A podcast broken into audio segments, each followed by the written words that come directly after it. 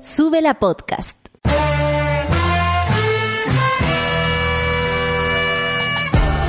Cuando despiertas en otra sintonía, ves las cosas que otros no ven. Si a veces sientes que estás viviendo en Mordor, o como diría mi abuelita, te sientes como chancho en misa, este es tu lugar. Bienvenido al grupo de contención más diverso de la historia.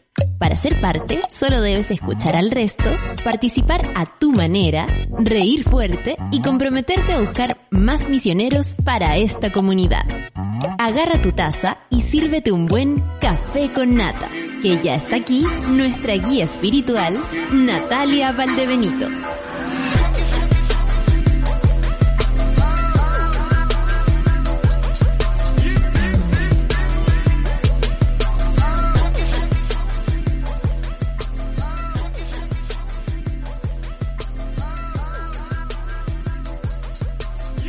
Ahora sí, ahora sí, ahora sí, buen día monada.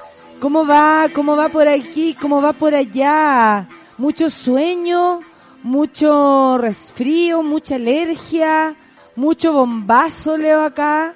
Oye, hay hartas noticias que revisar. Les cuento que hoy día estoy, estoy solita porque la solcita eh, se va a cuidar mejor ese resfriado y nos parece que es lo más justo y necesario eh, por su descanso. Así que le mandamos besos y abrazos, extrañenla todo lo que quieran, ya volverá prontito, por supuesto. Eh, hoy día estaré eh, sola ni tan sola porque ya a las nueve y media llegan eh, lo que fue nuestro panel feminista del año 2019. Kena Lorenzini, Bea Sánchez, me dicen que viene Bea Sánchez, así que vamos a, vamos a comentar mucho. Eh, y por supuesto que este año también vamos a tener novedades en el, en el panel feminista. Ustedes saben que siempre queremos ofrecer, ahora estamos como en, en marcha blanca, luego nos tiramos con todo en abril. Hoy hace 30 años, el 11 de marzo de 1990, asumió como presidente de la República el demócrata cristiano Patricio Elwin. Su llegada al gobierno marcó el fin de la dictadura ah, y, eh, y el inicio de una transición a la democracia. Eh, eh. El legado de los 17 años de dictadura fueron y esto es bastante triste si tenemos que dar números. 28.000 personas torturadas, 1.000 personas desaparecidas, si es que no más. 3.197 personas asesinadas, 200.000 obligadas al exilio. Ahora y siempre presentes todos aquellos que, eh, tanto sus familias, tal vez si alguno me está escuchando, mi respeto, mi amor, mi complicidad, mi empatía. Para algunos hubo justicia y hay otras tantas familias que por supuesto siguen esperando por ello. La revolución de octubre pasado y la promesa de un plebiscito para acabar con la constitución de Pinochet, que por supuesto sostuvo esos 17 años de, de, mm, de dictadura, nos lleva a preguntarnos si es por fin ahora Chile empieza o no una nueva etapa. Además hoy día se cumplen dos años del gobierno de Piñera. Tenemos una noticia calentita al respecto de lo que está pasando con este señor. Y bueno, les informo que máxima en Santiago 30-31 grados, 18 grados en Concepción, 19 en Valparaíso, 16 en Coyhaique, 26 en Arica. Tenemos titulares, por ejemplo, que esta, esta situación sobre la fabricación de escudos y, y tantas cosas raras en esta sede de la UDI. Hoy día está el diputado Jorge Alessandri respondiendo en televisión y, y no podía llegar y dar cara por lo que está pasando. Tenía que mezclarlo con una y que otra cosa, eh, con, con, con, la gente, no sé si podemos separarlo así, porque creo que también las personas que están en la plaza están por, por un estallido social, más allá del apruebo o el rechazo. Y eh, por supuesto también vamos a hablar del incomprensible noticia de que el intendente en la, en la Intendencia Metropolitana se querellaron contra el adulto mayor golpeado por carabineros. Si eso no es represalia, ¿qué es? Tenemos harto para comentar el día de hoy. Eh, estamos contentas esta mañana, por supuesto. Hoy día tendremos panel feminista, como no, tenemos invitada también.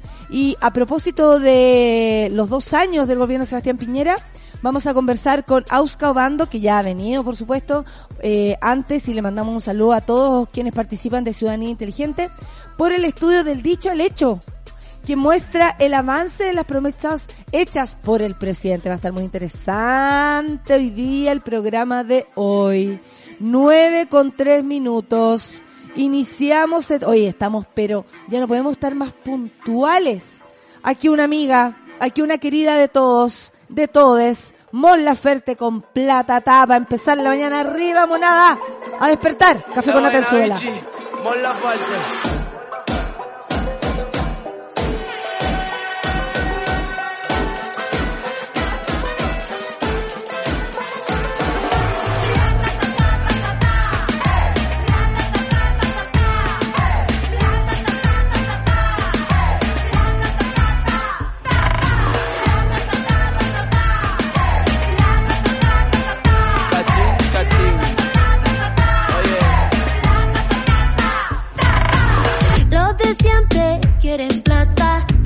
Culo toda la rata. A los papitos de corbata, se los come con limón esta gata. Tengo el cumbión, tengo calentura y perreo este medio la basura. Somos caleta, más que los pacos. Somos machoros, peleamos sin guanaco. Saca la tela, ve con cautela.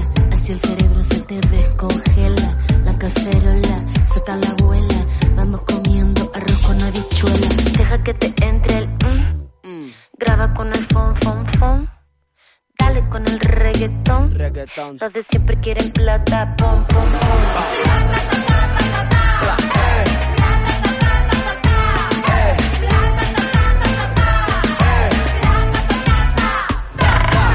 Como chicle la plata una le tira. Es una tortura como dijo Shakira. Yo con dinero o sin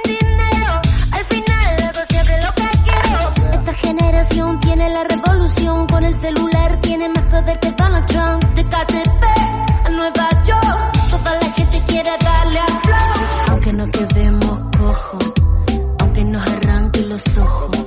Le entré al reggaetón y hasta el culo te muevo. Vas y mandarte el mensaje de nuevo. Para que entienda. Oye,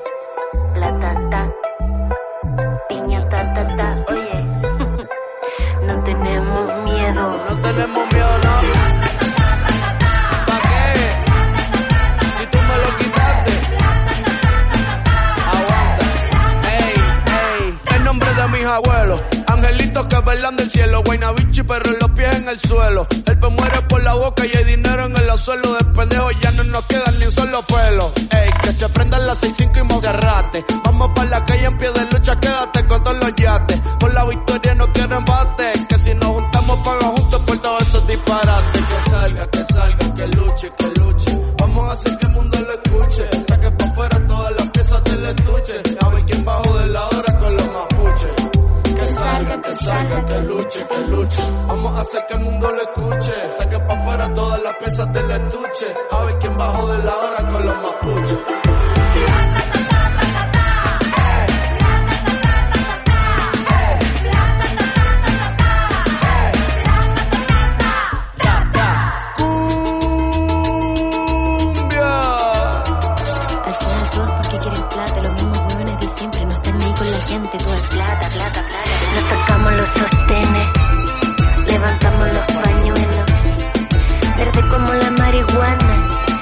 Que vende la anciana.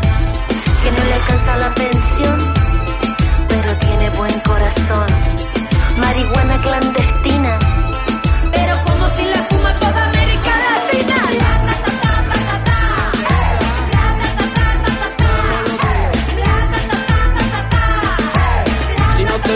aguante, entonces salte. Con todo, si no, pa' qué. Con todo, si no, pa' qué. Con todo, si no, pa' qué. Con todo, si no, pa' qué.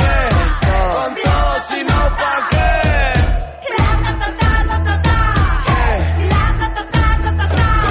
plata. No.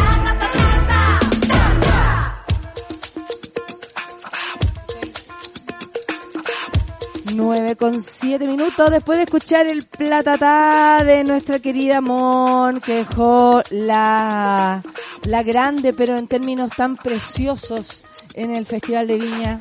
Cómo olvidar su participación, su, su discurso, eh, su energía también en ese minuto, su honestidad. A mí por lo menos es lo que más me, me llama la atención de, de Mon. Personalmente tengo una, una conexión con ella, por supuesto, eh, de años, pero mm, verla en el escenario uno ya se sale, ya se sale la amiga, se sale todo y uno dice, qué maravilla todo esto, qué maravilla tenemos, qué, qué, qué suerte tenemos de tener tantas mujeres cantantes, artistas, eh, y desde todas las ramas, escritoras, pienso en la Nona Fernández, pienso en tantas mujeres increíbles. Honestamente, eh, tenemos mucha suerte, monada, de, de contar con ellas. Pienso en mi amiga Fran Valenzuela también, eh, en Cami, pienso en Cami Moreno. Dame un platito. Qué lindo los aros. Qué lindo los aros. Voy a hacer un comentario muy bueno. Qué lindo los aros la Clau. Qué lindo los aros la Clau. Se ve hermosa además. Tan linda nuestra Clau. Y tan inteligente que eso la hace más linda aún. Son las nueve con... Y su voz, no, ya, preciosa, perfecta. Preciosa, perfecta, preciosa, perfecta. Le doy la, la bienvenida también a la monada, que está del otro lado. Hágame el aguanto. Hoy día estoy, sol, estoy solita porque no está la solcita. Pero aquí le damos. El Isaías Marchán, buenos días, bonita. Aquí estamos como siempre. Jamás sola nata, no. Y tú tampoco, Isaías. Eh, a ver, ¿quién más? La Caro Orellana, por supuesto. El otro día, día la Caro dos minutos antes de su cumpleaños. Es decir, fui la primera que saludó a la Caro para su cumpleaños. Porque fue al show del, del, del Nescafé y me dice, oye, en dos minutos más estoy de cumpleaños. Y yo me estaba haciendo como la lesa, la longia al lado de ella. Ah, sí, por Lara. Y yo miraba la hora. Ah, sí, pues de repente, ¡Feliz cumpleaños! Así que fue bacán. Lamento por todos los monos y monas que la semana pasada se perdieron los saludos eh, eh, algunos me decían, eh, no sé quién me decía, era una chica, eh, alucino que un día me toque el café con nata eh, en marzo, el día de mi cumpleaños, pero no se pudo. Bueno, las saludo a todas atrasadas también y vamos a ir celebrando. A ver si alguien responde, dice el René, porque quieren consentir que le hagan esto. Ah, piden dramáticamente. No entiendo nada, discúlpenme, eh, porque a veces eh, escriben como tres tweets y si agarro el último me quedo perdida. ¿Qué vamos a hacer? Ombligo de la semana dice el Nicolás Sánchez, buen día para la monada, lo mejor es energía para la mona mayor, muchas gracias y toda la comunidad de Sube la Radio, manden cariño al corazón pero por supuesto, pues para eso estamos, para hacernos cariño en el corazón. Oye, hay noticias muy interesantes, ¿ah? Eh, yo sé que eh, respecto, por ejemplo, al gobierno, una vez más nos vamos a enojar, en fin, eh, pero empecemos con esta. Voy a tomar un poquito de agüita para hidratar. Empecemos con esta porque me parece interesante. Ya llegó Kena Lorenzini, anda ahí, por ahí anda. Diputado Jorge Alessandri emplaza a la UDI a explicar vinculación con fabricación de escudos. Bueno, esto fue porque por medio de un comunicado, o sea, por medio de este eh, un video, ustedes saben, todo se sabe, todo se sabe, si no es hoy será mañana, eh, se dio con eh, la dirección de donde estaban sacando eh, los implementos para esta llamada, comillas, primera línea de eh, la banda del rechazo, así le pondría yo. Eh, más allá de eso, porque creo que el rechazo y el apruebo tienen derecho a marchar y hacer lo suyo, está en cómo lo hacen. Bueno, llamó la atención la cantidad de armamento que tenían. Eh, unos chalecos antibala, oye, pero qué bien preparado. ¿Quién, quién, eh, ¿quién financia esto? Me pregunté yo. Bueno, eh, y durante, eh, se registró que se, se, vir- se viralizó, perdón, durante la última hora y se ven dos sujetos guardando escudo en un camión estacionado en las afueras de la sede de la UDI, que ha sido utilizada por el diputado Jorge Alessandri, que entregó su versión al respecto y por supuesto puso el grito en el cielo. Pese a que no se han enfrentado con personal de Fuerzas Especiales de Carabineros, uno de los registros muestra a Sebastián Izquierdo, de capitalismo revolucionario, que es esto, realizando un tutorial sobre cómo hacer escudos similares a los utilizados por la denominada primera línea. si uno ha visto lo uno y lo otro, la verdad es que uno ve que con lo otro hacen como con una tapa de, de, de no sé, de un tonel así de, de aceite. Eh, son mucho más eh, artesanales. Eh, yo tampoco me manejo ahí, pero es lo que he visto. Eh, en, en este caso se veía un poco más de recursos al respecto, hay que decirlo. En los videos también es posible apreciar un afiche con el nombre del señor Alessandri, lo que generó, por supuesto, una ola de críticas en redes sociales y le llegó directo a este caballero. Ante eso, el congresista señaló que me veo en la obligación de aclarar que no conozco a Sebastián Izquierdo, o sea, le están haciendo la desconocida, a este líder, eh, como ha sido llamado, y que ayer Canal 13 entrevistó, fíjense, una entrevista bastante pedorra, y, y lo digo desde ese modo, porque mm, eh, uno decía, ¿para qué? ¿Cuál es el...? O sea, yo primero no lo podía creer y, tal vez uno dice, pero ¿cómo, Natalia? Tanto te extraña. Bueno, yo creo que siempre hay que apelar al sentido común. No podemos dejar de exigir sentido común. No porque Canal 13 sea Canal 13, no vamos a decir, oye, ¿qué te pasa? No, no, vamos a tener que dejar nomás que hagan lo que quieran. No tenemos que eh, hacer denuncia al Consejo Nacional de Televisión, tenemos que reclamar las cosas que pasan. No podemos dejar que, ah, bueno, esto es así, entonces déjenlo. No. Sobre todo un medio de comunicación debemos pedirle sentido común. Y me llamaba mucho la atención al, enterarnos que eh, esta entrevista se le iba a hacer a este señor de apellido izquierdo que, bueno, Karma Isavich, no te podéis llamar izquierdo siendo así de fascista. En fin, la cosa es que eh, la entrevista es pedorra, básicamente, porque uno dice, ¿qué es lo que quieren demostrar? ¿Que el gallo es bueno? ¿Que el gallo es malo? ¿Que tiene justificaciones? Dio algunos datos, como por ejemplo que él se hacía asesorar por barras de fútbol de Argentina. O sea, ah, aquí tenemos la verdadera eh, marea extranjera. Culpable de este estallido.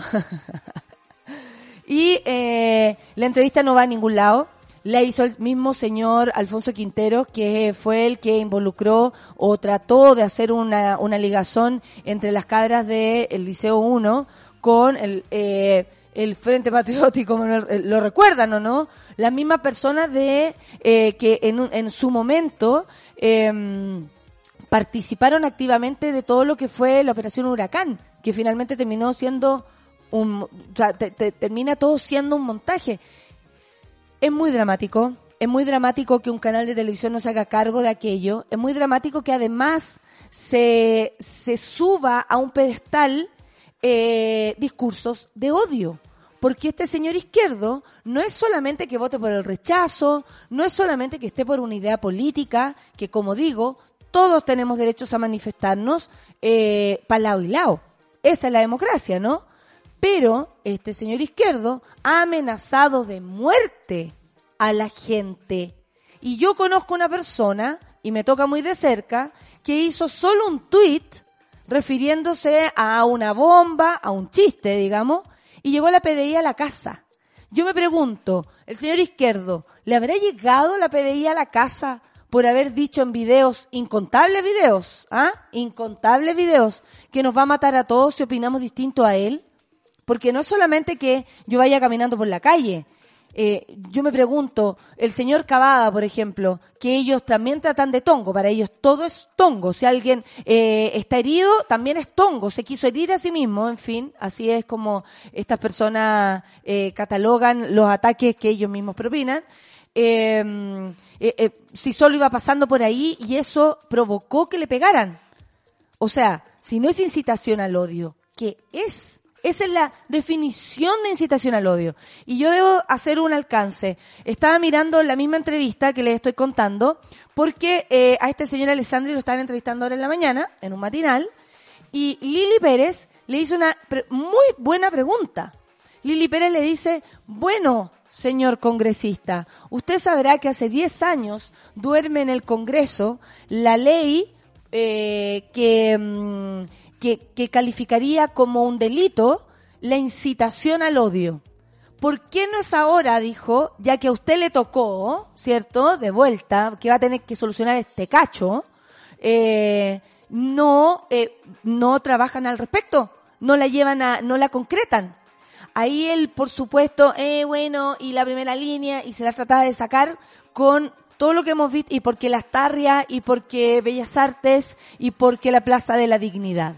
Eh, me pareció una buena pregunta, porque si vamos a hablar de incitación al odio, y queremos que realmente las cosas se solucionen por la vía de la paz, como le gusta usar eh, ese concepto a muchas personas, me parece que de lado y lado debiéramos condenarlo. Y, y lo que pasó ayer en Canal 13 es realmente vergonzoso. Eh, como dicen algunos, oye, si no es tan raro, bueno, no dejemos de exigirle a los medios de comunicación que al menos se pongan el traje del sentido común, si es lo que corresponde en estos tiempos donde más encima el escenario está tan incrispado.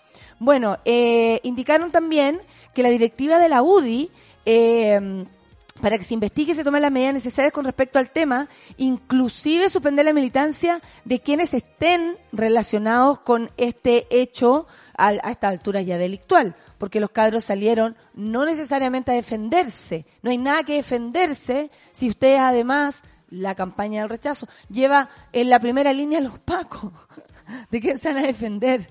Disculpen que me ría, es de nervios. Por último, Jorge Alessandri aclaró sobre el folleto que aparece con mi nombre en las imágenes.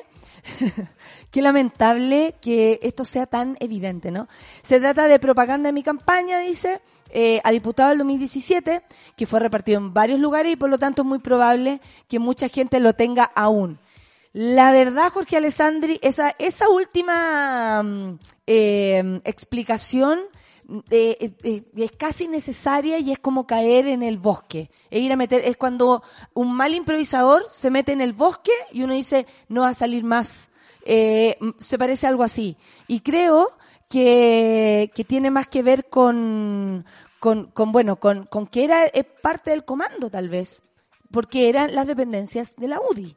Esto ya no hay, eh, no hay cómo, no, no hay cómo zafar eh, honestamente. Y bueno, le han preguntado insistentemente a, a la vocera, le han preguntado insistentemente a, a varios personeros del gobierno que qué pasa pues. No era que la violencia de la primera línea eh, y, y todo eso que ellos catalogan también como incitación al odio es tan terrible, ¿por qué no aplica de la misma manera con quienes lo hacen desde el otro lado? No, yo, honestamente, no quiero que gaseen a nadie ni para allá ni para acá. Honestamente no quiero más bombas lacrimógenas. Creo que parte de, la, de mi problema de voz hoy es por la bomba que me comí el domingo, eh, en la encerrona que a algunas mujeres nos agarramos en la marcha eh, del 8M. Entonces, eh, no quiero eso para nadie. Por lo mismo, si vamos a aplicar, cortar con la misma tijera, ¿cierto? Y, y, y ver de qué jabón sale espuma, es el momento de dar cara y la UDI además tiene que explicar el por qué estas personas eh, estaban en ese lugar. Difícil de creer que no tengan nada que ver, difícil de creer que no tengan un lazo con Sebastián Izquierdo. Eh, lo único que sé es que le hicieron la feroz desconocida y, y ahora el tipo no le queda más que, creo yo, empezar a callar para hacerle un favor a su sector. Porque eh, no sirve nada no sirve absolutamente de nada lo que, lo que ocurra. Bueno, otra noticia incomprensible, si lo pudiéramos poner así como, oye, noticias incomprensibles. La Intendencia Metropolitana se querella contra adulto mayor golpeado por carabineros. Carabineros defendió la acción de los uniformados implicando argumentos que ante la golpiza a Patricio Bao, este propinó una patada a un funcionario. A ver, eh, a mí me cuesta hablar un poco del intendente, y lo digo a modo personal, y aquí solo personal, porque es una persona que tiene eh, antecedentes de violencia intrafamiliar. Cuando las mujeres decimos, no le vamos a pedir al intendente con eh, antecedentes de violencia intrafamiliar permiso para usar la calle, es porque realmente sentimos que no es una persona idónea para autorizar nada. Pero esto llama aún más la atención porque resulta que ahora, upsi, aparecieron las GoPro y tenemos la imagen donde le pegan la patada a este señor. Eh, la patada del señor Patricio Bao a Carabineros eh, es un delito porque está así impuesto en la ley. Y si eso ocurre, y en cualquier caso yo le fuera a pegar una patada a un paco, a mí me tienen que tomar presa y seguir el conducto regular. Pero de ahí a que esa patada signifique tortura en la calle a un señor de 69 años y que además con alevosía, el Paco ya después no, no estaba cansado de pegarle, demostrando realmente una, una especie de, de un estado, bueno, yo me imagino que si agarráis hacia combos a alguien en un estado particular vas a quedar. No, no tengo la experiencia, así que no puedo compartirla, pero mm, llama la atención que no se condene fuertemente la violencia de carabineros. Ahora, es la Intendencia y los Pacos quien lo ha defendido. Eh, he visto que también Carla Rubilar se ha hecho cargo de esto por otro, por otro lado. Eh, espero que, que, ¿cómo se llama esto? Que, que se solucione, pero bueno, como este país, eh, como dice la Sol, ¿para qué vamos a hacer las cosas bien si se pueden hacer mal? la Intendencia Metropolitana interpuso una querella en contra de Patricio Bao, adulto mayor, agredido brutalmente por carabinero, en el marco de la conmemoración del 8M. Eh, yo lo único que le podría decir a don Patricio, ¿qué anda haciendo usted, don Patricio, ahí? Sí, era la, la, la, la, Junta de las Mujeres nomás, pues. Bueno, él andaba acompañando a su familia y la acción judicial fue presentada por desórdenes públicos. Todo esto se entendería sin la golpiza que le dieron. Todo esto entraría en el marco de lo legal o, o medianamente entendible si no hubiese existido esta golpiza que pudimos ver todos. El ministro del Interior, Gonzalo eh, Blumel, reconoció el uso excesivo de la fuerza, por lo que anunció una investigación y un sumario administrativo contra los carabineros implicados en la agresión. ¿Sabes qué? Eh, hay algo que me preocupa y que tiene que ver con lo que ha pasado en los últimos días. No tenemos eh, los nombres eh, ni nada asociado a los pacos involucrados en cada una de las cosas. Hasta ahora, eh, ay sí, se va a castigar y queda como en el aire. Ay sí, vamos a ver, vamos a, hacer nuestras eh, propias, no sé, eh, investigación. ¿Y, ¿Y quiénes son? necesitamos nombres, necesitamos personas que den la cara y saber y, y, e individualizar. ¿Por qué? Porque como además no tenemos la responsabilidad institucional, ¿cierto? No se hacen cargo como institución de cada una de estas personas que andan por ahí dando golpes a diestra y siniestra, eh, al final pareciera que la justicia no aplica en lo absoluto, ni siquiera una justicia social de saber con nombre y apellido quién fue el, el carabinero que golpeó de tal forma a este, a este señor. En fin, en la otra cara de la moneda, el Instituto Nacional de Derechos Humanos presentó eh, antes una querella en contra de carabineros por golpiza al adulto mayor. Son las 9.25, lo que no me gustaría quedar eh, sin contarles es una noticia bastante llamativa. El Senado encargó informe sobre cómo inhabilitar al presidente por impedimento físico o mental. Yo esto la verdad me sorprendió bastante ahora que eh, nuestra encargada de prensa, Rayena Araya, ahí de, directamente de los teletipos, nos acaba de pasar esta noticia.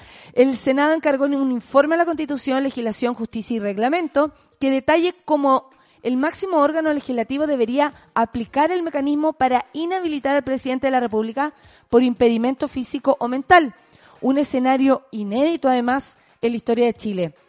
El presidente de la Cámara Alta, Jaime Quintana, informó a la mesa que pidió el documento explicativo ante una petición formal de la bancada de diputados de la Federación Regionalista Verde Social, eh, en fin, tiene una cantidad de, siglas, se parece al disco de, de, Bad Bunny, para declarar la eh, inhabilidad del presidente Sebastián Piñera en base a lo que se denomina como un comportamiento errático del mandatario durante la crisis social que estalló el 18 de octubre. Los parlamentarios fundamentan su requerimiento en la Constitución Política de la República de 1980, imagínate, cuando no te salva ni la Constitución de Pinochet, que en su artículo 53, numeral 7, indica que el Senado tiene la atribución de declarar la inhabilidad del presidente de la República o del presidente electo cuando un impedimento físico o mental lo inhabilite para el ejercicio de sus funciones. Lo que, lo que hicimos unánimemente, que puede ser lo que llame más la atención, en el comité fue pedir un pronunciamiento a la Comisión de la Constitución, Legislación y Justicia, que podría llegar en los próximos 30 días, explicó el presidente del, del Senado en un aspecto que está en la Constitución señalado de manera bastante ambigua, bastante vaga, dijo además Quintana. ¿Qué deberá incluir el informe? Según el parlamentario, el informe de la Comisión deberá interpretar coherentemente aquellos aspectos de la Carta Fundamental. No detalla al respecto el mecanismo, por ejemplo, cómo proceder frente a esto, ¿no? Para declarar la incapacidad física o mental del presidente. ¿Quién lo puede solicitar? ¿Cómo se debe proceder? ¿Qué médicos deberían intervenir o con qué quórum debería ir la sala a aplicarlo? La verdad dice que estuvimos preguntando y que nunca ha habido un precedente de uso del uso de esta disposición constitucional efectivamente vigente y destacó el presidente de la Comisión de Constitución, Legislación, Justicia y Reglamento, Felipe Arboe, eh, en esta ocasión. El Senado adelantó también que mirarán el derecho comparado y después de eso proponer a la sala un procedimiento. Esto tendrá que asumirlo el nuevo presidente de la comisión, dijo Arboe, aludiendo al senador socialista Alfonso Durresti su sucesor en la instancia legislativa, que por su parte afirmó queremos recibir todos los antecedentes, eh, al ser, por supuesto, una situación bastante inédita. Eh, haciendo una, un resumen, lo que quieren es investigar y tener todos los antecedentes para ver cómo aplica esta situación, porque como es inédito, nunca se ha hecho y al mismo tiempo eh, no ni siquiera se nos había pasado por la cabeza hacer algo así, quieren ver cómo procede, cómo se ordena, eh, cómo habría que hacerlo, quién tendría que hacerlo, quién serían los doctores, en fin. Pero es una noticia bastante llamativa, eh, sobre todo en un contexto donde justo hoy día se conmemoran dos años de este gobierno y además 30 años de democracia, eh, em, entre comillas. Son las 9 con 29. Eh, la monada está atenta, supongo. A ver, a ver, a ver, a ver qué dice la monada. La gente le habla a otra gente. Suku, suku, suku. Eh, ah, no, están reclamando sobre otras cosas. Alemania con ley de incitación al odio, dice la, decadente con brillo y negacionismo vigente, hizo redadas con resultados de varios pronazis presos por incitación al odio y terrorismo hace días.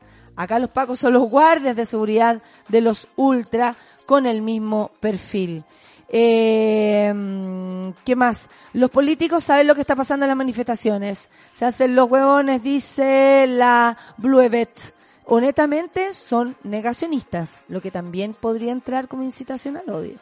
Eh, saludo a la Tita, a la Orfelina, a la Maritza y a todos los que están del otro lado. 9 con 30, vamos a ir a la pausilla, no mentira, vamos a ir a escuchar una canción, Locura. que soy pesado, Lucho, por favor. Café con la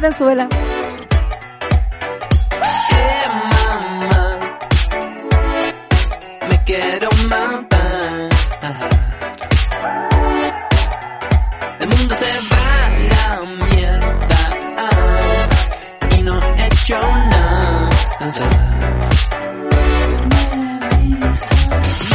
Puedes tú hacer, solo puedes entender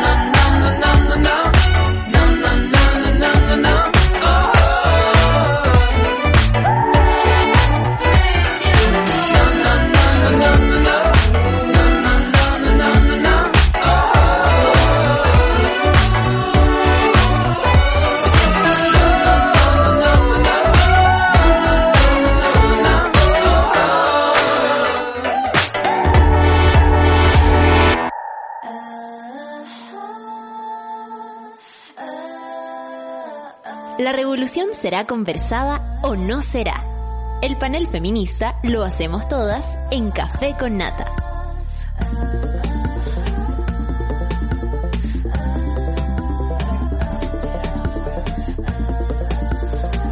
9 con 34 y así como lo escuchan, han llegado a este lugar Beatriz Sánchez, saluda a su público. Bien, qué gusto verte. Tanto que hablar, tanto que Tanta conversar. cosa que- Saben que yo tengo la sensación que estoy como a fin de año. Que todavía no, que, No, no, no. que todavía no, no. empiezo a terminar algo, Es que estamos en una después de la- bisagra de... de la semana pasada de paridad y la marcha, me quedé con la sensación como que cerramos el año. Entonces ahora te En tienes que ir de vacaciones. Así, una cosa así como que merecemos vacaciones. Y por supuesto también nuestra querida Kena Lorenzini, ¿cómo le va Kena? Tengo dos mil millones de voltios de felicidad. ¿Y por qué estás hablando en términos eléctricos? Porque pura felicidad eh, de nuestra marcha y dos años de infelicidad, como que De, dos años los bajo el agua. positivo negativo los anulé. Ah, perfecto. Estás pero, pero muy zen. Está- Yo iba a decir está eléctrica, pero en realidad... Eh, yo creo que es el desayuno mío. No te lo puedo dar. Oye, eh, No te lo puedo dar porque tengo plebeya virus. Piñera virus. Ay, no, qué asco. 9 con 35. Eh, la monada está contenta porque, por supuesto, ustedes están acá. Vea, ¿en qué has estado todos estos días? ¿En qué te, en qué te ha tocado eh, participar? ¿Te he visto en las calles? ¿Estás ahí activamente también con la campaña del apruebo? Sí. Eh, ¿desde, qué, ¿Desde qué contexto? Porque hace rato que no conversamos, así Sí, que... hace harto rato. Sí, no, no Enchufémonos, visto. enchufémonos. Ella está más grande. sí.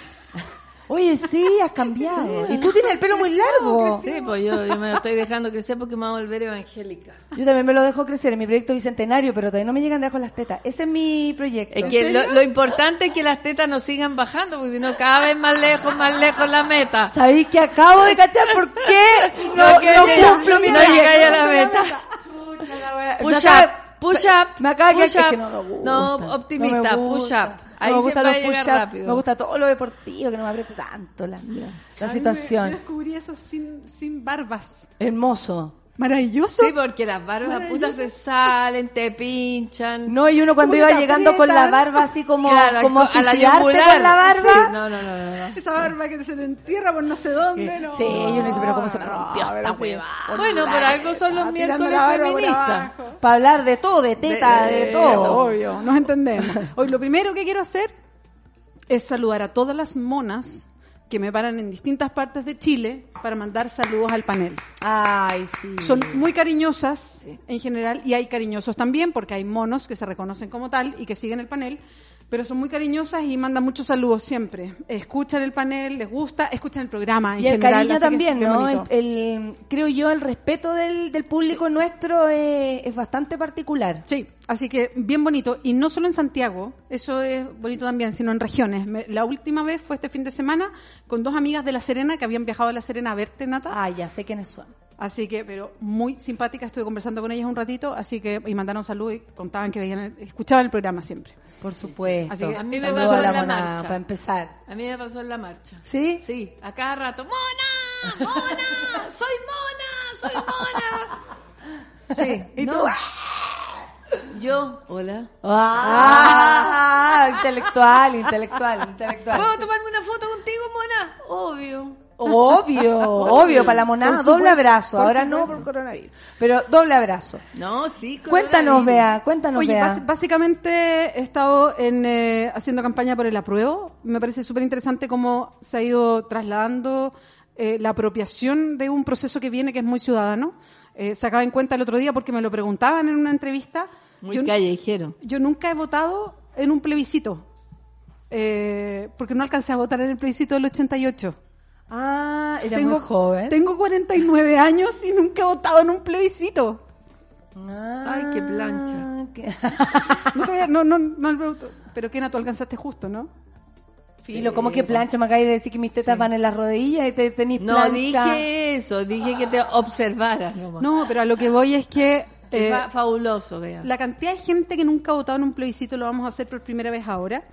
Entonces creo que se trasladó un concepto que estaba muy instalado, a lo mejor solo en los sectores políticos, a algo más ciudadano.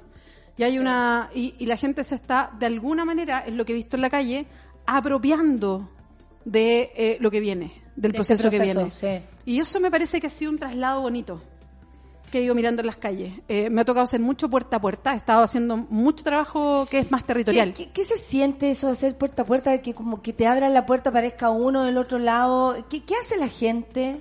Porque te pueden pegar un portazo también. Sí, claro. Mira, la gente... eh, Hay que elegir bien el sector Pero si donde no uno son todas tan saco hueá como al izquierdo, po. O sea, hay gente decente No, por supuesto que sí, pero sí, igual. sí, ah, no, sí, obvio, sí, obvio que sí. claro. Mira, me ha tocado en, en lugares bien distintos. En la región metropolitana he estado en, eh, en distintos lados, en, he estado en Puente Alto, por ejemplo, hemos estado también en, en otros sectores, eh, en Ñuñoa, en ferias, no necesariamente haciendo el puerta a puerta, que es efectivamente tocar el timbre, gritar aló o golpear la puerta. Y he estado también en, en- en zonas distintas como Putaendo, por ejemplo, que es- queda al interior de, eh, De la comuna de San Felipe. querida, eh, Pancito. Ah, Pero exactamente. nunca en Entonces- Pacaendo. Va cayendo, no, putaendo. Oye, que está ahí comediante. ¿Cuándo me La mejor llevarme? comediante. La, Córrete para allá, córrete para allá. Ya, ya, ya. para allá. Entonces, Excelente. y mira, la recepción es bien buena. La gente agradece harto que tú llegues y te pegues el pique y le toques el timbre a la casa. O sea, eso hay, hay una acción ahí que agradecen. En general, la gente que está por el rechazo mm, tampoco te pega el portazo en la cara. O sea, te dicen como, no, gracias, no, estoy en Lo otra mismo cosa. haría yo, lo mismo haría yo. Si Sí, como alguien del rechazo aparece en mi casa, diría, no, me vería la cara y sería distinto, pero eh, no, gracias. No hay, no hay una... Como que llega un testigo de Jehová. Sí, como no, gracias, No, o- gracias. O, déjeme la Así info ahí. decía al testigo de Jehová, puta, o no te abren, o no te abren. Claro, o no te abren, se hacen los que no están. Esa es más o menos la reacción cuando uno asume que no, no hay nada por ahí. Mucha otra gente tú te encuentras con que están por el apruebo. Y eso es bonito, ahí como que hay una complicidad, ¿no? Eso, Estamos ¿cómo ha sido- ¿Cómo ha chao, chao, me tengo que ir. chao. ¿Cómo ha sido tu, tu conteo, tu, mm, tu parámetro? ¿Cómo, cómo, cómo se viene la cosa según lo que tú has visto? Eh, según lo que yo vi, esta- esa percepción así como muy de calle, Sí. que el apruebo es muy mayoritario. Que hay una, hay una sensación del apruebo instalada. Ahora, yo no quiero sentarme como arriba de asegurarse algo, no, no, porque no. creo que es muy riesgoso. Por eso andáis en la calle también. Pero po. sí, pues y por eso andamos en la calle y por eso el tú a tú es bien importante porque el tú a tú se multiplica. Evidentemente cada persona no llega a tantos otros, pero cuando tú llegas a alguien y hablas con esa persona y esa persona quiere ser embajadora también de lo mismo, eh, eso se, se empieza a multiplicar. Y además dais más, perdona, y hay- das más argumentos, Claro. porque la gente va comprendiendo más. Lo que sí, yo creo que la gente tiene muy claro el, el, el apruebo o el rechazo de lo que está hablando. Apruebo o rechazo, creo que hay más ensalada y más comple- complejidad en lo que viene después que la convención mixta constitucional o la convención constitucional. Sí, yo creo que ahí se armó el, Esos la son confusión. conceptos que son complejos. Así lo hicieron intencionadamente. Yo creo que, que, que una idea era esa, otra idea era alejar como el concepto de asamblea constituyente para bien y para mal, porque para muchos espanta la asamblea constituyente, a otros los acerca la asamblea constituyente, tiene, tiene, tiene ese doble matiz también. Claro. La convención mixta, hay gente que cree que es la paritaria. Ojo con eso, el concepto de mixto El otro día dejamos muy clarísimo acá Qué que bueno. la convención mixta no tiene nada que ver con la paridad. Nada de hecho, ver. la nula. Exacto. La convención mixta es mixto porque es mitad parlamentarios, parlamentarias en ejercicio y mitad elegidos. Y la convención constitucional son todas las personas elegidas y más encima es paritaria. Perfecto, Perdón, ni entonces- siquiera es asegurado que los parlamentarios sean paritarios.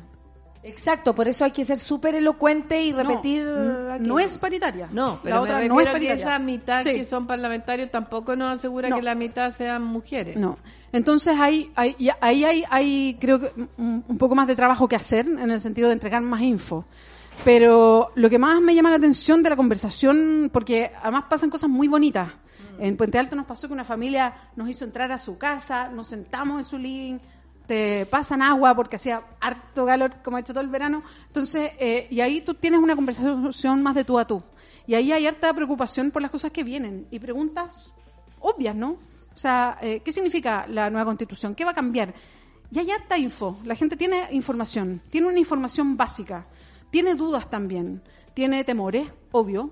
Eh, pero me pasó algo que me parece que es interesante, sobre todo por el libreto permanente que ha tenido este gobierno desde el día uno y que no cambia, a propósito de poner la violencia como que fuera lo único, Mm. Sí. eh, el tema único. Ni y la siquiera pueden violencia- responder por su propia violencia sin a, a- a añadir la otra, la, la que Y no ellos- la violencia del Estado, digamos, sino la Sí, sí, sí. violencia del que De la saquea, de la calle, en fin.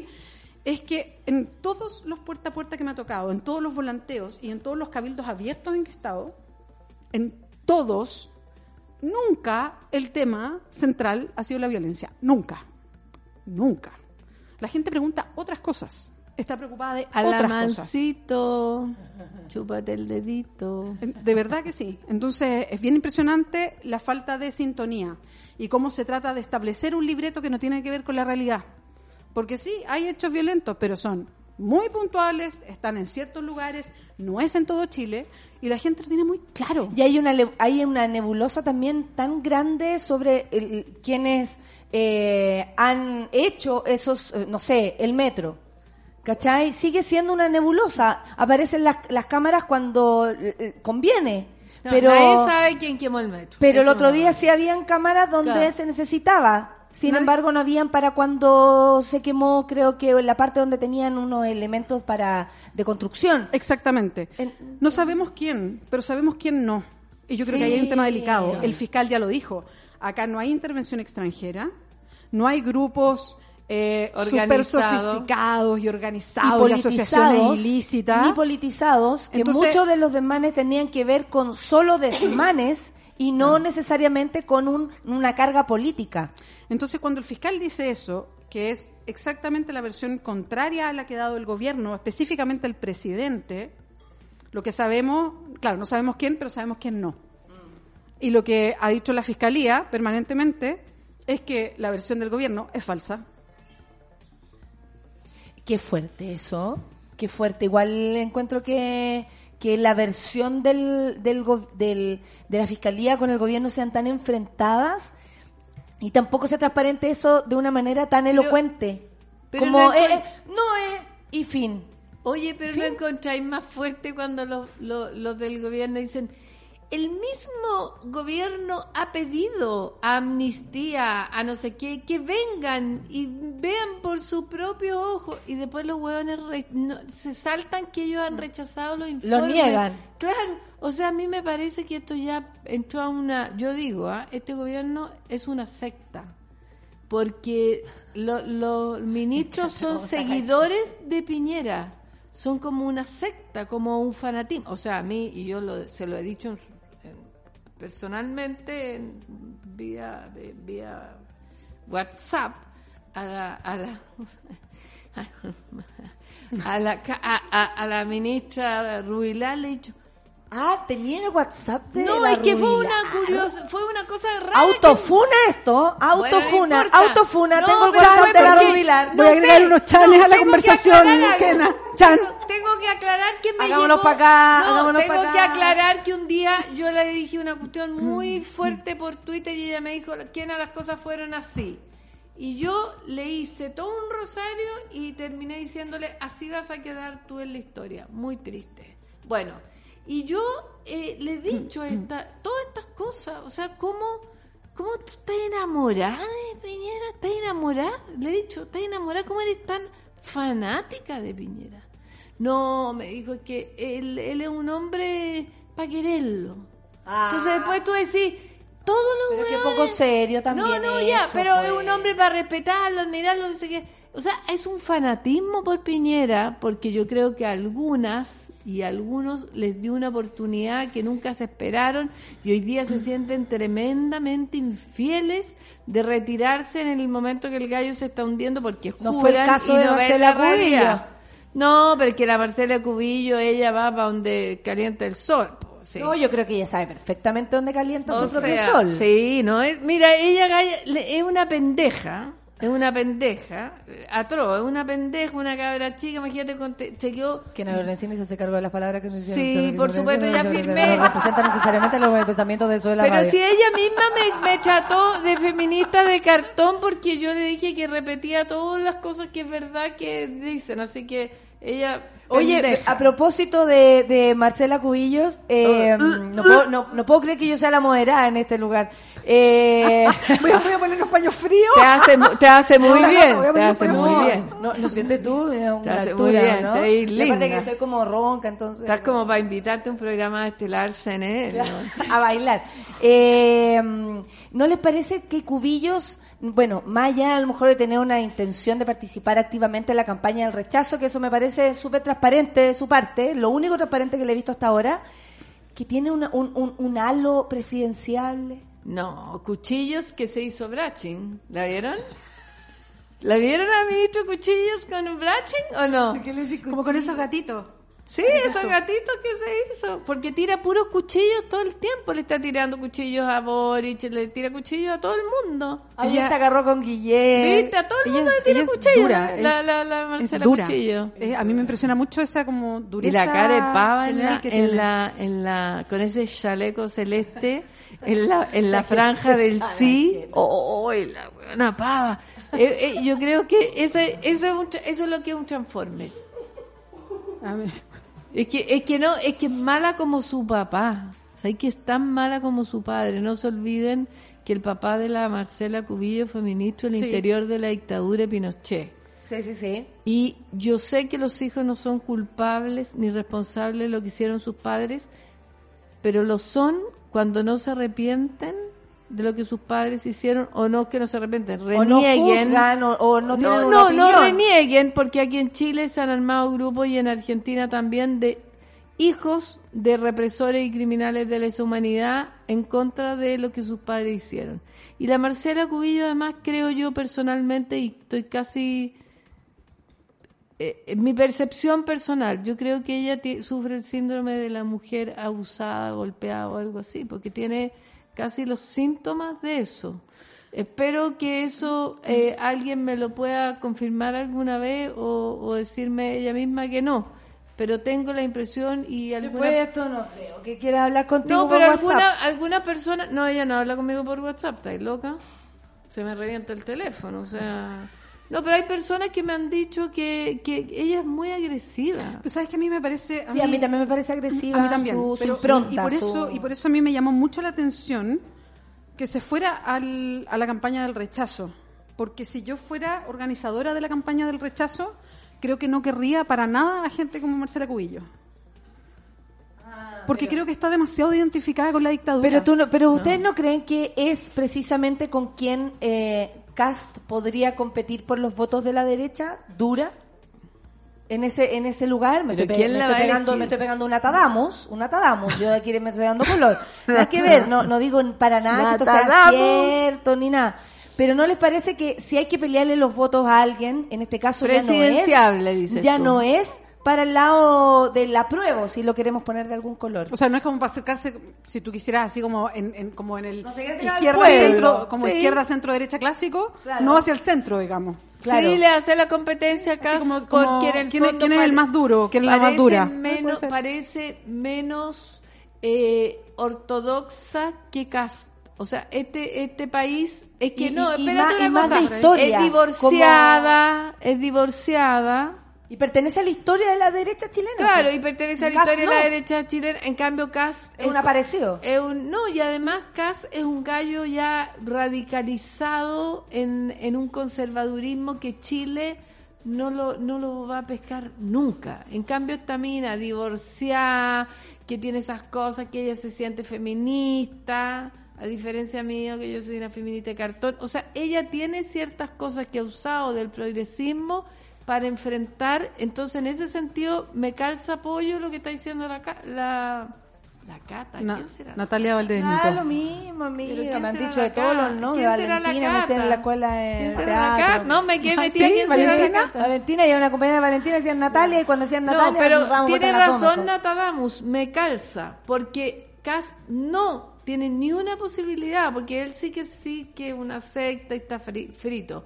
Pero la Marcela Cubillo le hace mucho sentido a mucha gente porque es más moderada respecto de Cast. Es más moderada, no es tan ortodoxa, así como que hay que tirar más o menos que con un eh, con el calzón hacerle un como tiraba mi abuela que tenía como un cuadradito, ¿se acuerdan que se bajaba ese cuadradito del calzón ¿Ya? Y, y por ahí entraba la- el, el miembro viril. O sea, Ah, como con, ¿me esas entiendes? sábanas que tenían solamente un, que un también, orificio. ¿cachai? O sea, ella es un poquito más abierta y es, o sea, no es como él, que él Aparte, todo muy- lo encuentra atroz y todo lo encuentra, eh, lo, lo critica todo. En cambio, ella no, ella es más puntúa en lo político, es tajante en temas de violencia, es más, pero en lo, en lo valórico, diría yo. Yo creo que ella es más abierta y Chile es más abierto, Pero obviamente. en- en en lo que coincido es que eh, yo no diría que ella, ella habla a un nicho muy específico. O sea, es demasiado dura. O sea, va a un nicho en específico, no es convocante. Ah, ¿no la encuentras como atractiva como... Ni con los una cachitos, persona ni que con los candidata- gatitos. como Que candidata. trascienda, que trascienda a otro sector, va a un nicho muy particular. De- yo creo que va a la derecha dura, pero no tan dura como la de Cast. Yo creo que No yo sé. voy por Natadamus. Nada. No, si fue un carril. Ponemos las fichas Lo que de pasa, Anatadamus, sí. Le pongo lo que pasa es que es un carril. Cuando el otro día vi que ella salió de y la vi en una entrevista como tan eh, tranquila, relajada, y simpática y soleado claro. neto, uy, toco, toco, toco, Ay, la- la y taca, taca, taca, eh, yo no sé, como que la miraba así, ahora que estoy médica, la miraba y, y decía, eh, ¿qué le pasará? Eh, como, ¿qué, ¿qué guarda? Porque le preguntaban, ¿a qué se va a dedicar usted? ¿Va a ser constituyente? Que me parecería súper como lógico, si es que ella lo considera así. Eh, ¿Qué va a hacer? No, no, no, no lo puedo adelantar. No, no, eso yo no lo puedo. Como muy chinchosa. Claro. y cuando se fue del ministerio, también la encontré con- como con un aire, pero esto es pura percepción y yo soy muy de piel. Sí, Entonces, no, sí, por eso pero lo digo. además eres inteligente. Yo, yo, yo le apoyo a la Natadamus. Oye, hablemos de, yo creo que podemos hablar de hartas cosas. Yo quisiera decir algo, ¿ah? Que, que me ha pasado a ¿Qué cosa propósito de... De- después de ¿Qué- todo lo que has dicho, quieres ¿qué cosas más quieres decir? Ay, ella, po. La, bo- la boquita Es que de acá tumba. todos- La boca tumba. Ya. Contigo. Oye, no, quiero decir algo, algo serio. Ah, súper serio. Dale, dale, dale. Miren, chiquillas, todas las que me están escuchando y todas las que fueron a la marcha, como tenemos dos millones de auditoras, eh, el paño verde, el pañuelo verde, no es un eh, accesorio a nuestra vestimenta. Traspasó la, el tema del aborto. Para muchas todavía significa el aborto, pero traspasó. Hoy día es una identidad feminista. Por lo tanto, portarlo, ponérselo en el cogote, en el brazo, donde En usted mochila. quiera, en la mochila, es una responsabilidad. Que significa que cuando tú veas que a una mujer la están agrediendo, tú tienes la obligatoriedad de hacer algo. Si te da mucho miedo, llama a alguien que no tenga miedo.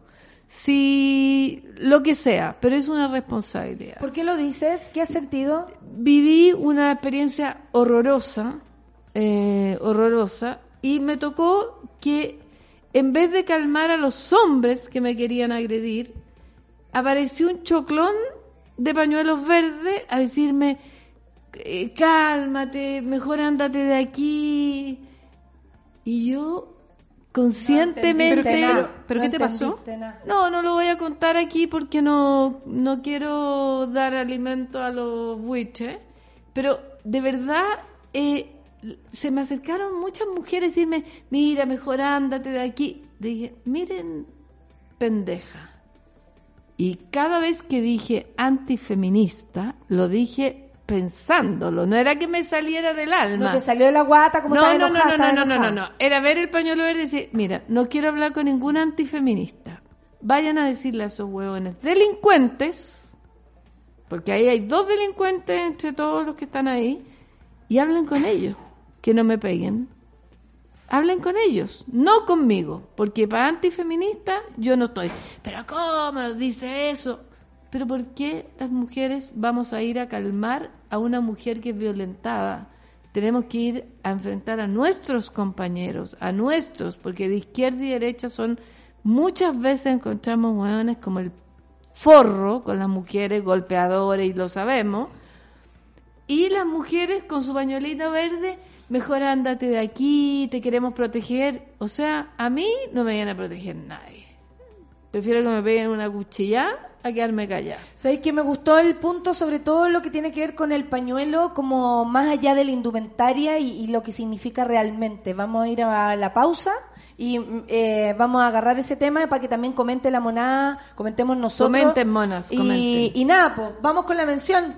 Porque ¿sabías que en tus manos está la posibilidad de salvar una vida? Visita dkms.cl para conocer la historia de Matilde, que ayer la conocimos, y sobrevivió, sobrevivió al cáncer de sangre gracias a una donación en vida. Donen. También Mi hija también sobrevivió vida. gracias a ustedes. Sí, vida en vida y ayudar a alguien que lo necesita. Conoce más en dkms.cl. Vamos a escuchar a la Katana que se presenta este 27 de marzo en Lola Palusa con Ulala, café con Atenzuela.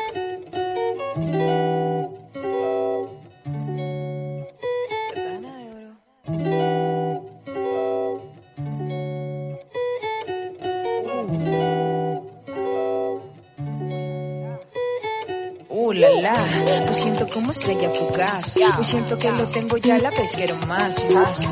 A veces quisiera regresar, quisiera que el tiempo se detuviera donde hubiera paz.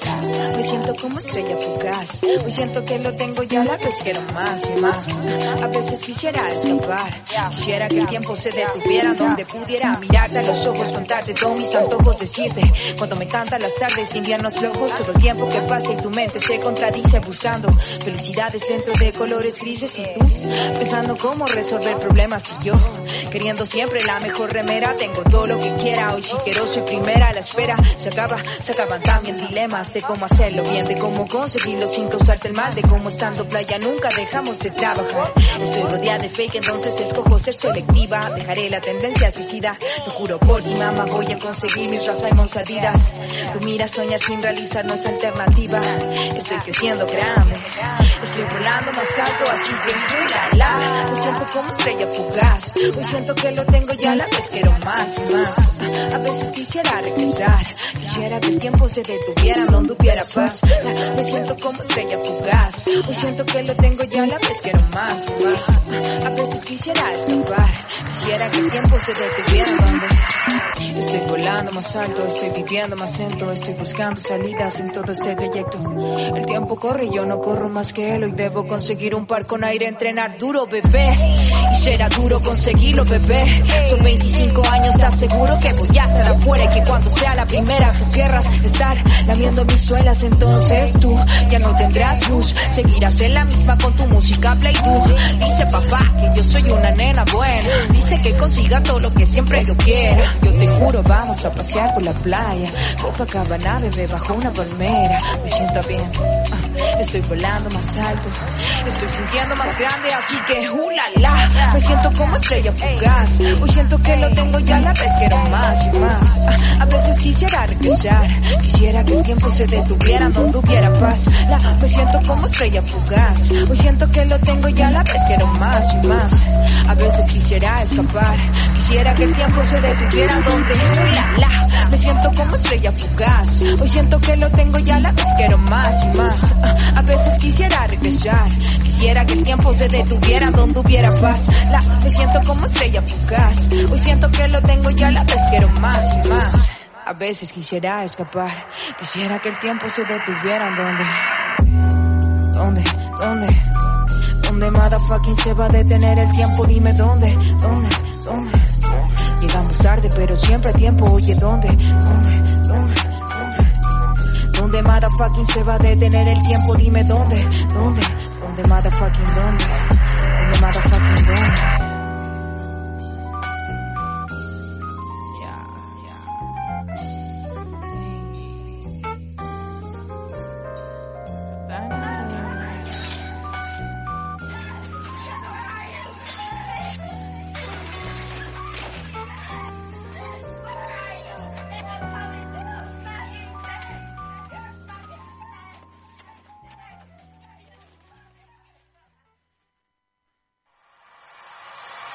En Café con Nata, una pausa y ya regresamos.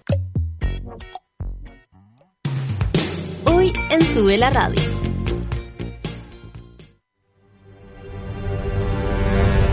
De lunes a viernes, a las 11 de la mañana, Rayen Araya lidera Super Ciudadanos, un grupo de opinantes movidos por la desigualdad social.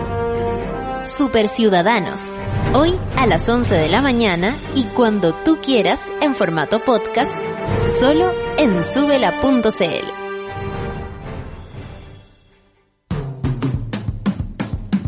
Hoy, a las 3 de la tarde, súbete a la micro más chora de todas. La 210, junto a Nicolás Montenegro y Fernanda Toledo.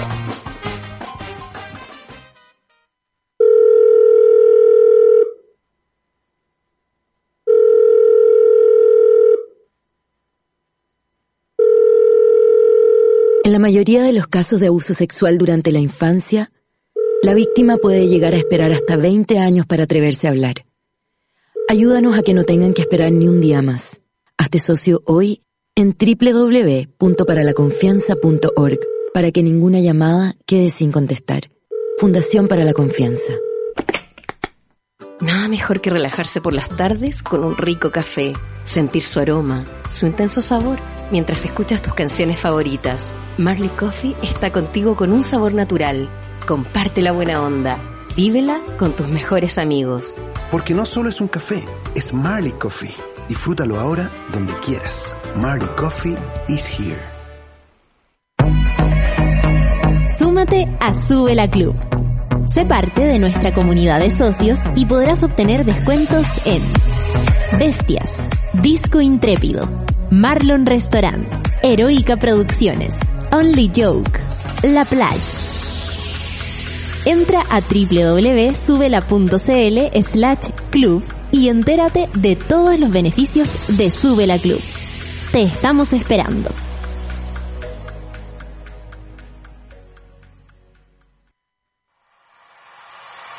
Ya estamos de vuelta en Café con Nata.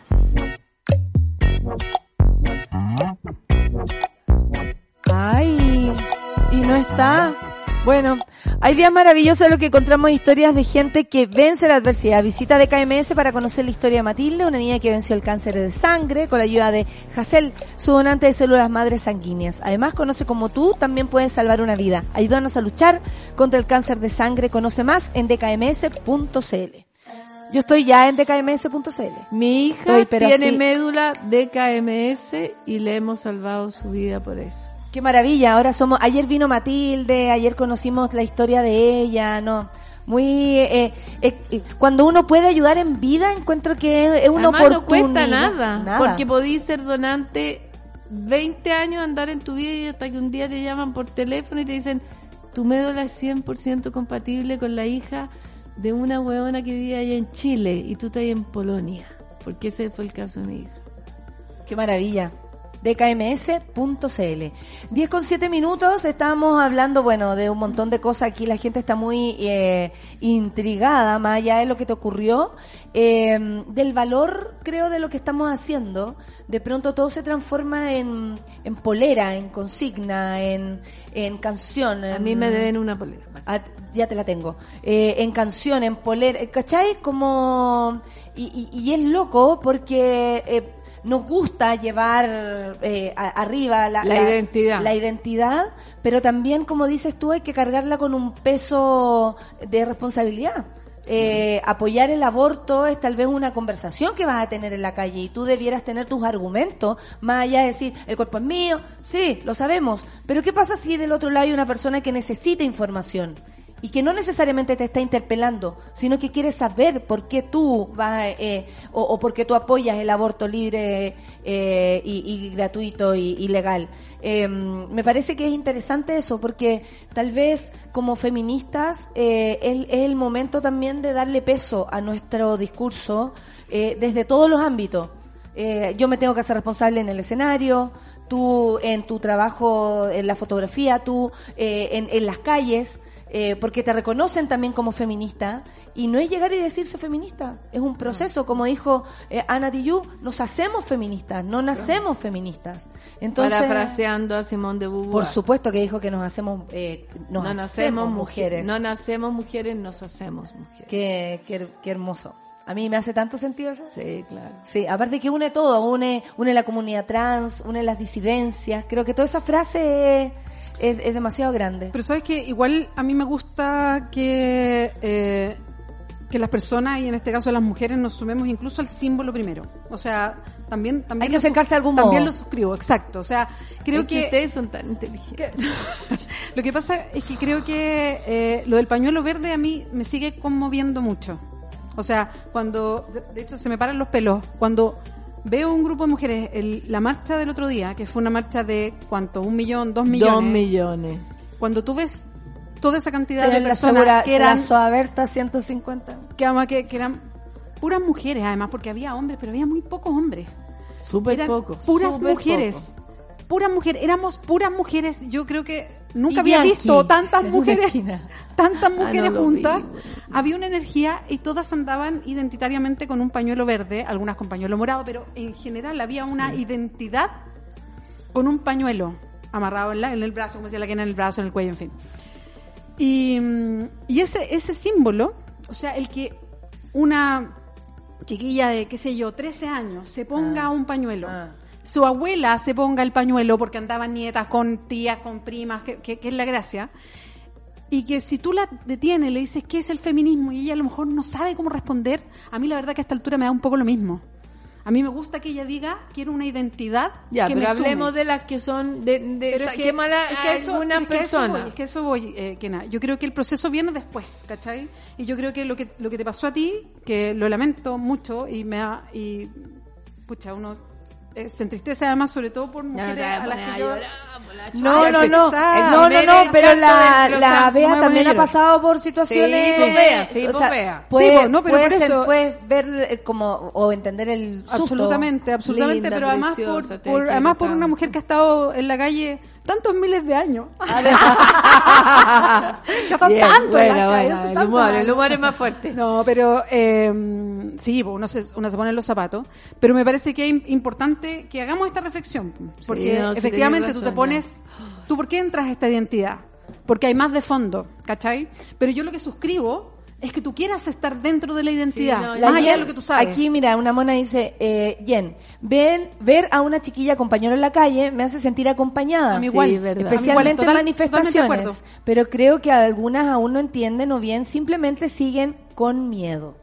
Sí, tiene razón. Creo que el miedo siempre se, se Ya, mezcla pero igual con- vayan poniéndose las pilas, quedemos en eso, transemos. Pero por no, favor. no, no, pero es que yo lo, lo que sí creo es que eh, todos los espacios sirven para iniciar la conversación. De acuerdo. O sea, esa es la gracia. El pañuelo verde a mí me genera lo mismo. Yo siento que nos hermanamos. Sí, o sea, cuando yo voy caminando y veo a una chiquilla que se sube a la micro y la veo con el pañuelo verde, verde, ay, sí da cosa, es sí, como, es verdad. es de las mías. Es una cosa así, vamos somos- sumando, estamos juntas. Ya, pero sumando. convengamos Pero que en momentos de riesgo de una mujer También. tenemos que estar preparadas con pañuelos verdes. Pero es bueno que te lo digan, porque no necesariamente uno, una la tenemos sabe, que estar preparadas para, si tenemos miedo, avisarle a otras personas.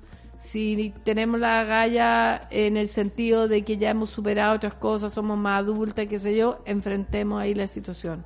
No podemos dejar a una mujer sola, sino que tenemos que enfrentar a quienes la están golpeando. Exacto, exactamente. El patriarcado es lo que es y no, no, no nos engañemos. No hay, no hay doble lectura, O sea, no hay cuando matices. una ve, perdona, cuando una ve la mayoría de los videos, quienes se están defendiendo, a quienes los, los pacos se llevan, o tanto torturan, son mujeres, y mu- la mayoría de las veces no tienen pañuelo verde.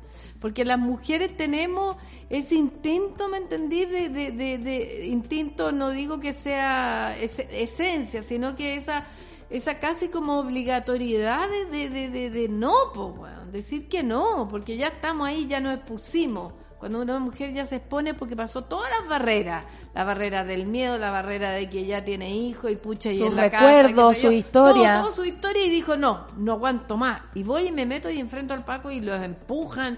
Y, y, y- y- ¿Me entiendes? Entonces, bueno, las que tenemos con pañuelo verde con mayor No razón. puedo dejar de hablar de tu otra amiga que debes tener en el WhatsApp, Isabel Pla, eh, eh, que yo no sé si tú has tenido una- alguna conversación con ella, vi la interpelación, eh, cuando la gente dice, oye, ¿a, a qué se dedica el gobierno, o sea, a qué se dedica el Congreso? La interpelación es una herramienta del Congreso, o sea, se debiera interpelar mucho más seguido a, a- a- eh, a cualquier persona. Es la única oportunidad, es la única oportunidad donde se le piden eh, explicaciones públicas a un ministro o a una ministra.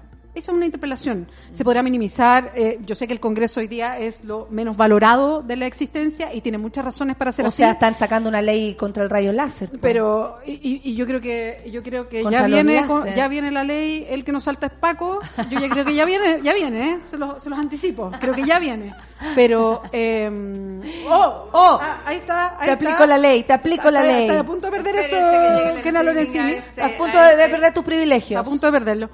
Eh, pero a lo que voy es que eh, la interpelación es el único momento en que efectivamente hay una explicación pública que entrega un ministro o ministra. Que dé las explicaciones públicas efectivas, eso es otra cosa, ¿no? Pero es el único momento en que se hace una interpelación, en que se le piden explicaciones públicas. Debo decir que me llamó mucho la atención, más allá de su molestia, porque se veía bastante incómoda, como, como a diferencia, por ejemplo, de Marcela Cubillos, que tiene mucho más bagaje político. Que le importa una raja. Claro, como le importa una raja, eh, hasta, hasta tenía como una risita cuando respondí, le da un poco lo mismo. Pero en el caso de Isabel Pla me llamó la atención los pocos eh, eh, elementos que tiene eh, a nivel, como por ejemplo, del desconocimiento de su propio ministerio. O sea, Camila le hizo preguntas técnicas. Qué buena la Camila por la cresta. La Camila Ca- Roja. Camila, sí, Camila Roja le hizo preguntas Diputada. técnicas que tenía que ver con qué pasó con tal centro de ayuda a la mujer, eh, eh, cuántas personas, y, y la ministra, honestamente, que es casi para lo que más te podéis preparar, para lo técnico. O sea, es ándate tu a ministerio. estudiar. Es tu ministerio. Claro, ándate a estudiar y tenéis que saber cuántos centros hay, qué se cayó, qué no se cayó, con cuánta gente estamos trabajando, por ese, ese otro lugar. También que se supo, eh, yo tengo una fuente en el ministerio. Un que- pajarito. un pajarito me contó que, que, que, eh, me odian, pero además, la jefa de prensa me odia. Eh, un saludo, eh, pero también eh, que iba a renunciar, ¿cierto? Que ella demostró estar incómoda, ya a esta altura sobrepasada, eh, y yo no creo que lo haga hoy, porque es como de esas personas que tal vez, no me voy ahora, me voy cuando yo quiera, y va a ser en dos semanas más. Yo lo veo así. No sé qué piensan ustedes. ¿Creen que va a renunciar? ¿Creen que va a aguantar debajo del agua todo este tiempo? Y en su lugar, ¿quién vendría? ¿Pilar Sordo? La dejo ahí. La cubillo, conchetumare. No sé, eso mismo pensé, pero mejor No, que no. mira, eh, primero Por quiero, quiero responder a tu tema del WhatsApp. A mí, eh, las interpelaciones, weón, ya me importan un soberano pico. Con el respeto de los que lo saben usar. Eh, ya encuentro que es lo que más me dolió de esa interpelación ¿Eh? fue que la Isabel dijera que en Chile no Mm. se respetan los derechos humanos. Más que no supiera, eh, o supiera, o estuviera nervioso, se lo hubiera olvidado. Sí, fue muy Y fuerte, que dijera, el presidente Sebastián Piñera no respeta los derechos humanos. Ahora. ¿Cómo? Eso dijo. Sí, sí. En O sea, Chile, respeta los derechos en humanos. Chile Eso. el gobierno y el, y el presidente Sebastián Piñera eh, no ha violado a los derechos Sí, humanos. lo dijo que- con- que- me equivoqué, me dijo, equivoqué, en Chile equivoqué. no respeta Que los muy derechos amiga humanos. de ella, pues, muy amiga de No, ella. pues dijo todo lo contrario. Y yo lo único que le dije, porque sí es, le tengo mucho cariño, él le dije, el cariño se mantiene. Porque el cariño se mantiene. Una, o sea, una, si tú a alguien lo quieres, con todas sus cagadas, sus errores, sus mierdas, su todo, lo quieres. Cuando es súper amiga. No, Si yo, no, le, yo le tengo yo le tengo cariño y no se me va con eso me, Sí, está va- bien, me eso puede es personal, dar además. vergüenza me puede dar eh, pucha miles de cosas sentimientos miles de cosas pero el cariño uno lo va a tener porque es una manera de eh, quizás quizás quizás na, na, na, na, na, y yo Como la arregláis, como la arregláis. No, no, no. Lo que quiero decir es que yo mantengo el cariño, por ejemplo, por gente. Bueno, oye, no me vengan. No, con no, no, lo que ¿Quién quiero no hablar de Isabel? Pla. Ya. No Entonces, quiero hablar de tu amistad de con la ella. renuncia. Te la tengo que sacar en cara porque es algo que a mí Ya me no, pero molesta. quiero responder a eso porque a ti te molesta, pero bueno, tú nunca has querido ser mi amiga, así que eso lo vamos a dejar en otro por favor, lado. conteste la pregunta. La pregunta es, yo no creo que la Isabel sea una persona que diga, yo no voy a renunciar hoy día, voy a renunciar después. Yo creo que la buena tiene la zorra en la cabeza y yo creo que como ella siempre ha sido mal mirada dentro de la UDI, porque la Isabel mm, es de ¿Por clase... qué? ¿Por qué? Porque la Isabel no tiene respaldo, la Isabel era una huevona de clase media que tuvo que pagarse parte de los Pertenece a este lado de la, de la, de la más UDI. proleta, más que tenga... eh, Los tiene- longueristas, ¿te acuerdas que Claro, estaban los lo- más lo- rascuchos. Claro, los y moren- ella nunca la valoraron. Ella nunca la valoraron en la UDI. Y yo creo que, esta es mi especulación, yo creo que Piñera como que de repente la vio y la levantó y la puso ahí. Entonces yo creo que esa fidelidad es malentendida. Como lo mismo que le pasa a Rubilar. Exacto, como esa fidelidad es mal en- pésimamente malentendida, así como que se quedan hasta el final porque el único que me pescó. Yo creo que nadie más la pescaba. La Isabel lo daba todo, iba a los programas, una galla que acuérdense cuando fue lo del de lo del eh, mayo del 2018, ella tuvo una actitud súper eh, positiva, acuérdense, recibió a la chiquilla y todo. Fue muy diferente a lo que ha sido ahora, pos, eh, por el aborto y cómo ha sido ahora. Que no ha tenido tampoco el blindaje de parte del gobierno, No, pero si, si- lo pensamos oye, bien. Pero si una pi- decir, es nuestra ministra, ey, calmado, Nunca- tam- se ve sola, se ve sola. Nunca, nunca el CERNAM ha tenido a nuestra ministra. Jamás. Desde que se, desde que es Servicio Nacional de la Mujer hasta que sea un un ministerio ministro, menor nunca hemos tenido nosotras una ministra. Siempre No, ha sido no. la ministra del gobierno de turno que con cuea hace algo por nosotras. O sea, hacen puros proyectos y las incluyo a todas. Ah. O sea, he tenido amiga, amiga, amiga y metida de ministra. Así que disculpa. Pero, pero nunca ha sido, nosotros nos pesamos menos que un paquete de cabrita, no somos nada, no somos nada. O sea, piensen que el Servicio Nacional de la Mujer cuando nace no podía pensar políticas públicas, solo ejercer políticas públicas que otros ministerios tuvieran.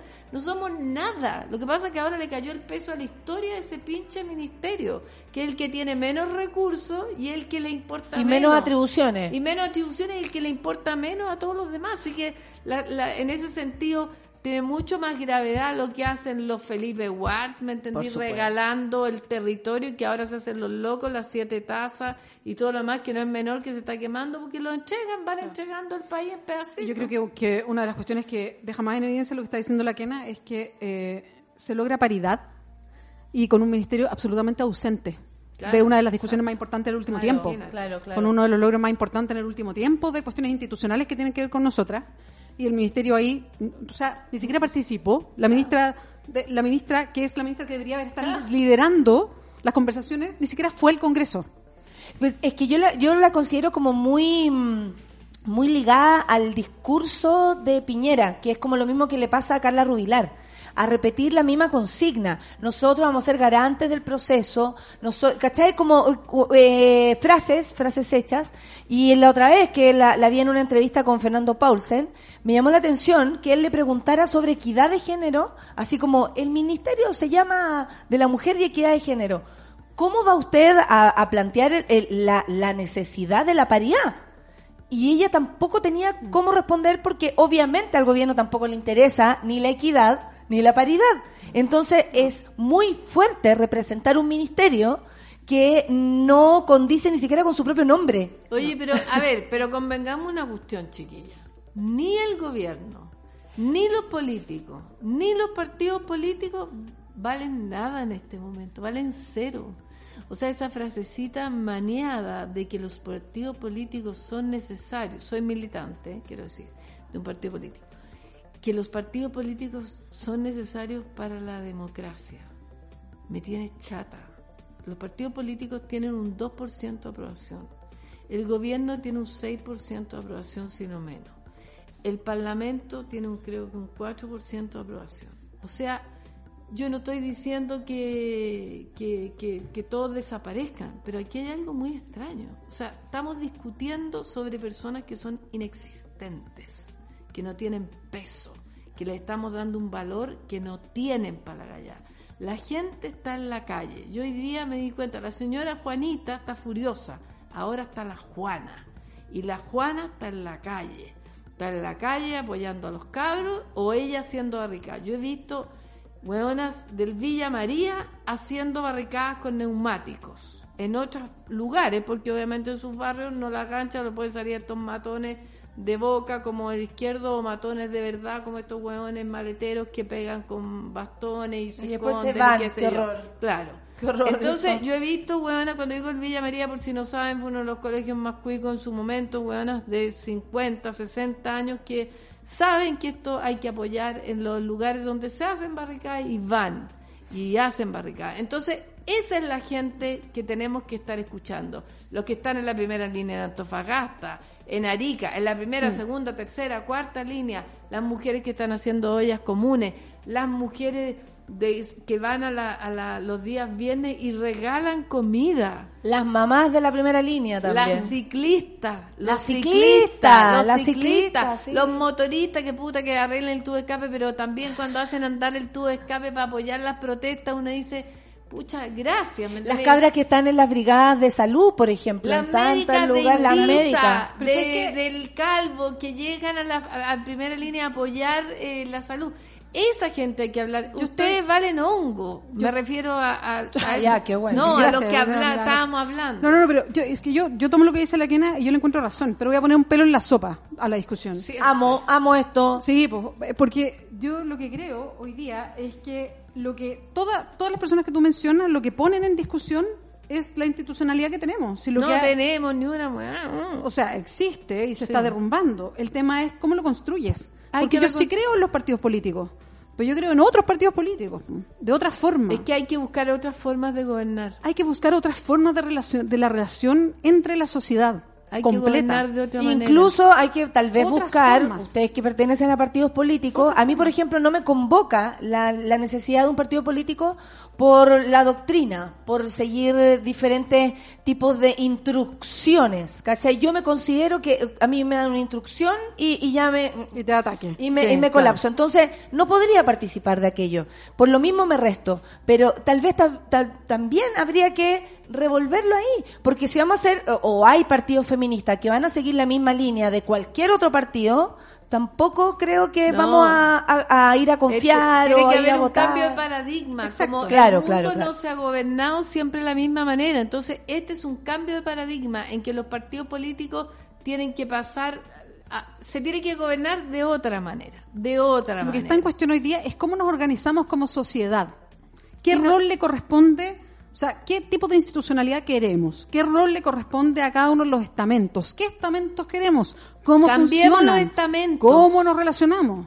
Creo que, que ese es el Oye, gran debate. Y, que, y que los poderes del Estado paren su leseo con sacar declaraciones. O sea, yo estoy chata a leer declaraciones de los políticos, de la otra, de- Actúen, Accionemos. actúen. ¿Cómo, cómo no van a ocurrírsele, por ejemplo, estoy así al aire, decir, al aire, leí al aire. Eh, decir, ya, hoy día todos los, voy a inventar, pero con lo que Invente. me, me identifico, todos los del Frente Amplio hoy día van a ir al Parlamento y se van a, no sé, algo van a hacer que, que rompa, que rompa como lo hacemos en la calle, que rompa la violenta Sí, porque normalidad, que como- como... dijo Gatica ayer en su carta. ¿Cómo Qué hermosa Gustavo carta. Que Rom- esa carta dice todo. Esa violenta normalidad, esa normalidad que es violenta. El Parlamento vive en la sacando, imagínense una hueá de ley que prohíbe los láser. O sea, cuando te vea te va a meter el láser por ahí mismo, ¿me entendí? O sea, ¿cómo, cómo no van a ser capaces nuestros parlamentarios, mis parlamentarios, de hacer, de romper la violenta normalidad del Congreso? De que siguen Claro, no- no- haciendo no es leyes nec- como si nada. No es necesario, no. no, es necesario, o sea, ponte tú cuando uno lee, no sé, el otro día leía Arboe, condeno Ah, no, tajantemente, mueve la raja, nos están No, matando en no, la calle. Arbo, Arbo es de los que quieren que nos maten. O sea, Olvídate, pero también no tiene que ver con gente él. que eh, tiene Con no poder. Cualquiera que tenga poder y no detenga la violencia es cómplice de aquello. Además, la violencia es la violencia de Estado. esa Sí. es, la, esa es la violencia. Y nadie se hace cargo de eso. Todos hablan de la violencia callejera. O sea, es la violencia de Estado. La violencia de Estado. ¿Y qué hacen? Meterse los carabineros, abrazar capucha de derecha, eh, fomentar, yo me acuerdo mucho, yo era chica para la, para la Unidad Popular, pero recuerdo esas batallas campales que habían entre los los que estaban en contra de Allende y los que estaban con Allende en Talca, que eran unas peleas horribles, horribles en que se pegaban, pucha, ahí uno los veía entre, entre familiares en la calle, unos con palos. ¿Ellos qué quieren? ¿Quieren un golpe porque Piñera, como ya no puede más, le viene bien un golpecito militar? Que los militares yo creo que no están de acuerdo. ¿O le viene bien? ¿Qué, qué querís, Piñera? ¿Qué, qué querís? Porque dos años no vaya a durar. No vaya a durar. Entonces estáis fomentando con Blumel y la roulette, que creo que el que manda todo. Sí, qué horror eso. Están fomentando la violencia estatal, está apoyando la violencia de los más fascistas para que le saquen la cresta a la gente en la calle. Y se peleen unos con otros, porque finalmente, obviamente, si tú veías a todos esos gallos que tienen una fábrica en la UDI, ¿cierto? Pero no, de pero no da para más. Pero no da para más. Tuvieron que salir Entonces, a ¿cómo lo decir, a oye, no es la forma. También tuvieron que salir a decir, no es la forma. Sí, pero no sirve. Entonces igual lo van a seguir fomentando. Entonces, ¿qué es lo que buscan?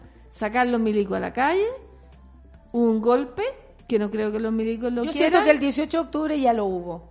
Ya, entonces... porque vivimos en otro tipo de, de sí, sistema, pero, pero así régimen. no podemos seguir. No. podemos seguir porque hay mucha gente que ha perdido el trabajo.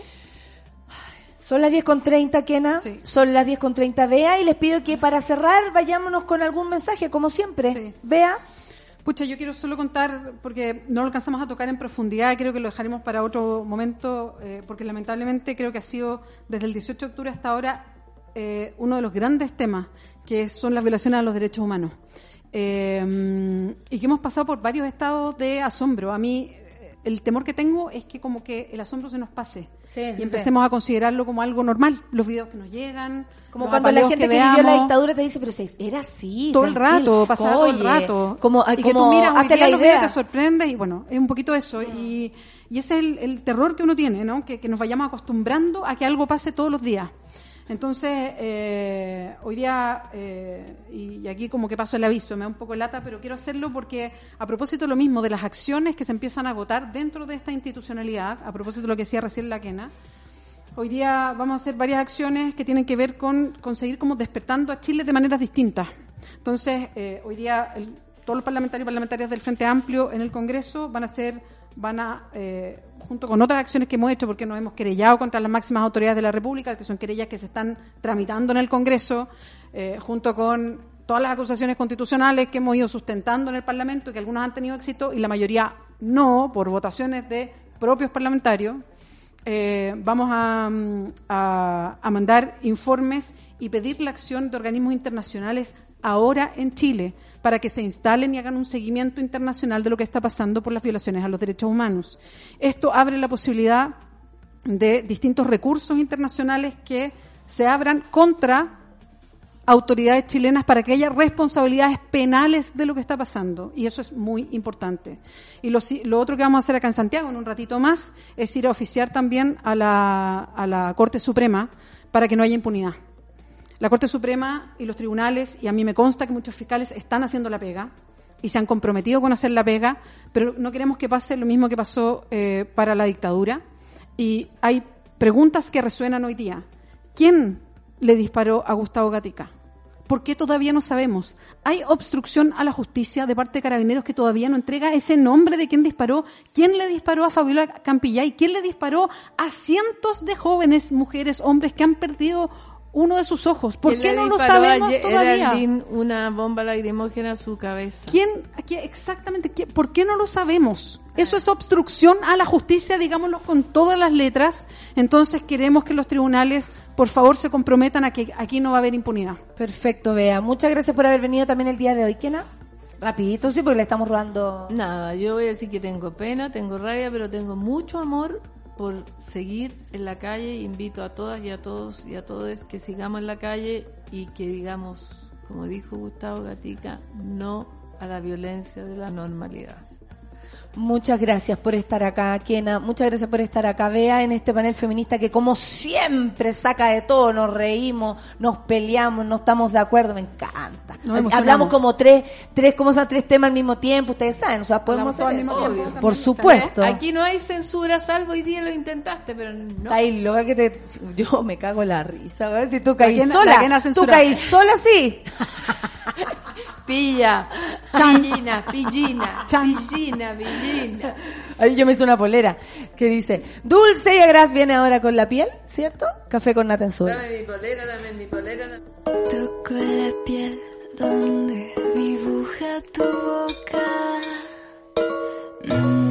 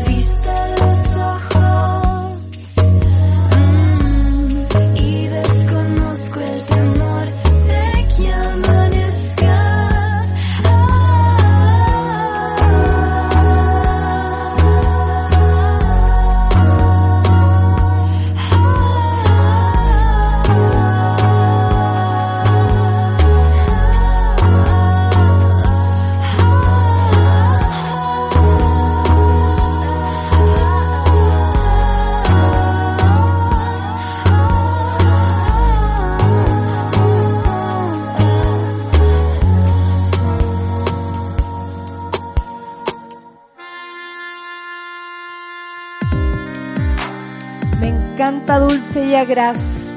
Sale con su nuevo disco y todo, así que le mandamos un beso. Espero tenerla aquí tocando alguna canción, contándonos de su vida. Oye, estoy en una entrevista, eh, nuestras compañeras ya se fueron, eh, estuvo muy entretenida y, y diversa la conversación. Nosotros nos peleamos, nos lloramos, todo, así de intensa y así, así nos gusta también, ¿o no? Pero les tengo que contar que Café con Nati y tantos otros programas son posibles gracias al apoyo de los socios de Subela Club. Hoy más que nunca Chile necesita periodismo y comunicación independiente.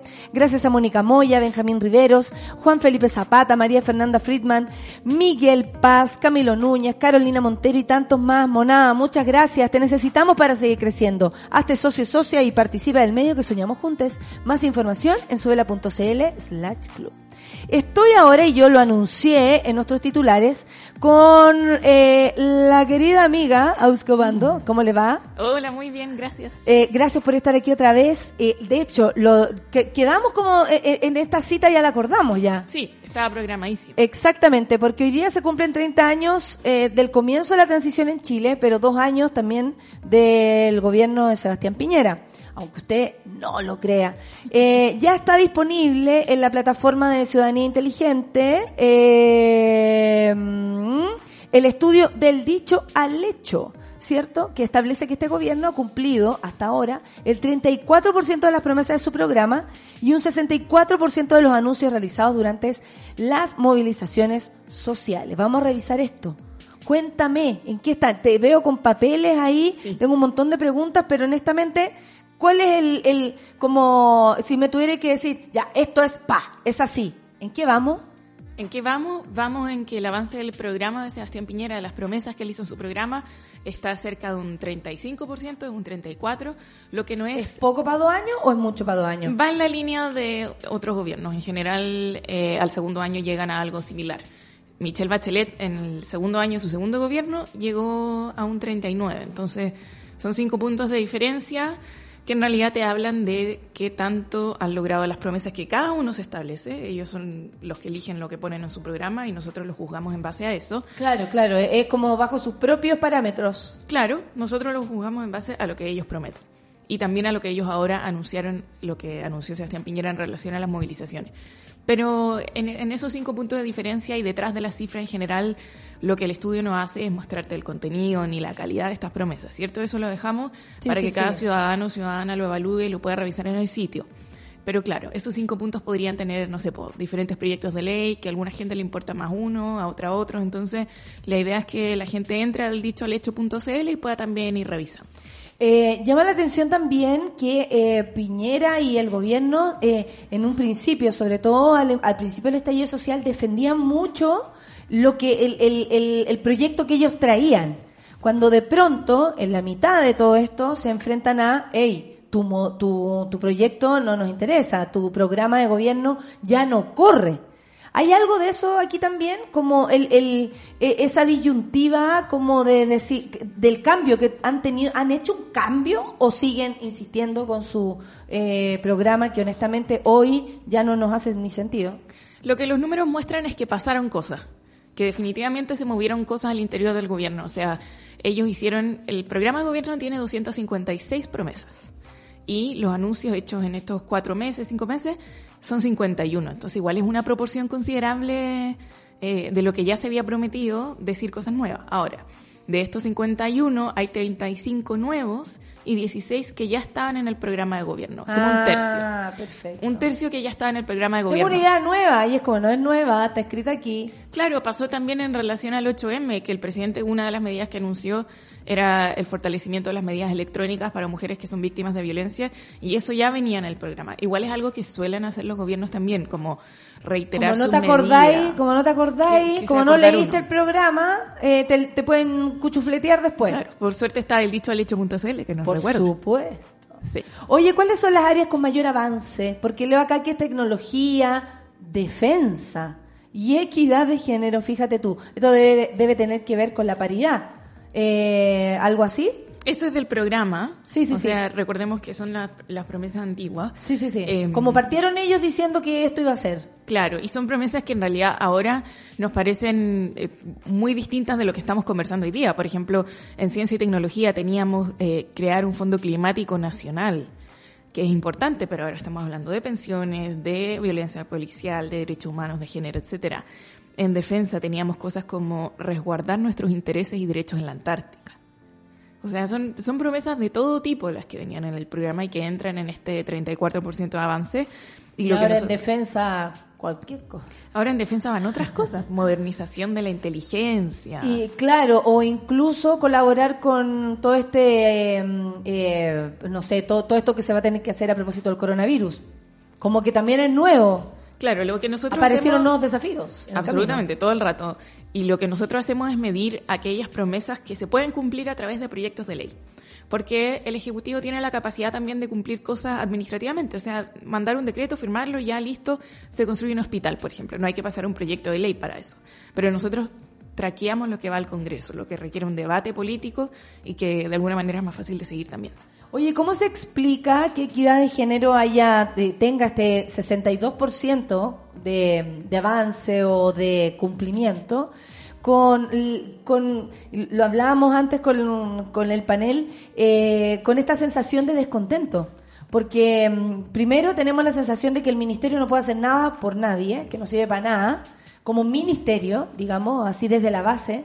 Por otro lado, tenemos a Isabel Pla, que no cuenta ni con la simpatía, ni con el apoyo, ni con la credibilidad que tal vez se necesitaría eh, de una ministra. Eh, pero paralelamente hay avances que tal vez no estamos considerando tan importantes o no, o frente a tanta em, desazón, no nos parece suficiente. Claro, es que una cosa es el avance, el número de avance legislativo y otra cosa bien distinta es cómo nos sentimos la ciudadanía y cómo se siente la ciudadanía. Entonces, si efectivamente todos nos guiáramos por este 62%, que suena como algo bueno, es más de la mitad, es Por bastante, supuesto. eh, no hubiéramos tenido el domingo una de las marchas más masivas del mundo del 8M. Entonces, Del mundo. Claro. Eso a mí me, me tiene chocha. Sí, en el ranking, que estamos ganando. No, y estaban todos mirando qué pasaba en Chile el día 8. Yo eh, no sé, nunca habíamos sido, yo creo, tan eh, eh, cariñosamente consideradas. Claro, sí, la ¿no? prensa, eh, en Brasil salió nuestra marcha como portada, o sea, ¿de qué estamos hablando? Sí, es inédito y Es eso inédito. también tiene que ver con que más allá de que las medidas avancen, las mujeres estamos esperando cambios concretos en, la cultura, en la forma de llevar las cosas, en, cómo nos protegen las policías, etcétera. Entonces, eh, si además tienes autoridades que, que dicen dichos machistas abiertamente, porque claramente todavía no, no logran entender bien la lógica de lo que está pasando, Claro. eh, la gente que le va a importar el porcentaje de avance. Exactamente. Hoy y las áreas con menos avance que también es súper preocupante porque honestamente es lo que más nos pro- lo que más nos convoca este último tiempo. Eh, bueno, el Estado con un 0%, derechos humanos con un 0%, nada raro, ma- con mayor razón con lo que ocurre, y seguridad ciudadana con un 50%. ¿Cómo se explica que derechos humanos tenga un 0% de avance? Eh, había ¿Habían proyectos en el programa inicial de Sebastián Piñera respecto a derechos humanos? La señora Recabarren, ¿está ahí por algo o, o llenando el puesto? Este 0% en derechos humanos es relativo a los anuncios que se hicieron después de las movilizaciones. Ya. Entonces, la categoría es justicia y derechos humanos. Y de hecho no hay ningún anuncio relativo a derechos humanos después de las movilizaciones. Son cosas de justicia que tienen que ver con... Fuerte entendiendo el contexto donde la violación a los derechos humanos es evidente. Y también de las mediciones que hemos hecho año a año, de, el año 1, que fue el año pasado, y este que es el año 2, en derechos humanos es una de las áreas eh, más débiles del gobierno. Y ha quedado en evidencia ahora también. Entonces, pasa toda esta situación de, violencia policial, de viola- violación de derechos humanos, que ocurre desde el Estado, o sea, es gravísimo, y no hay anuncios ni promesas asociadas. Entonces vemos lo frágil que es. ¿Y qué se hace? Se anuncian temas de seguridad ciudadana, como mm, anti-encapuchados, anti-barricadas, anti-todo. Claro. Eh, y se Y anterior al estallido, eh, esa redada que incluso se, se ponía hasta Piñera en un auto a buscar la- ladrones. Claro. Una cosa muy rara, como... Miami Vice. Sí. Bueno, y pasa que... Tú eh, lo dijiste.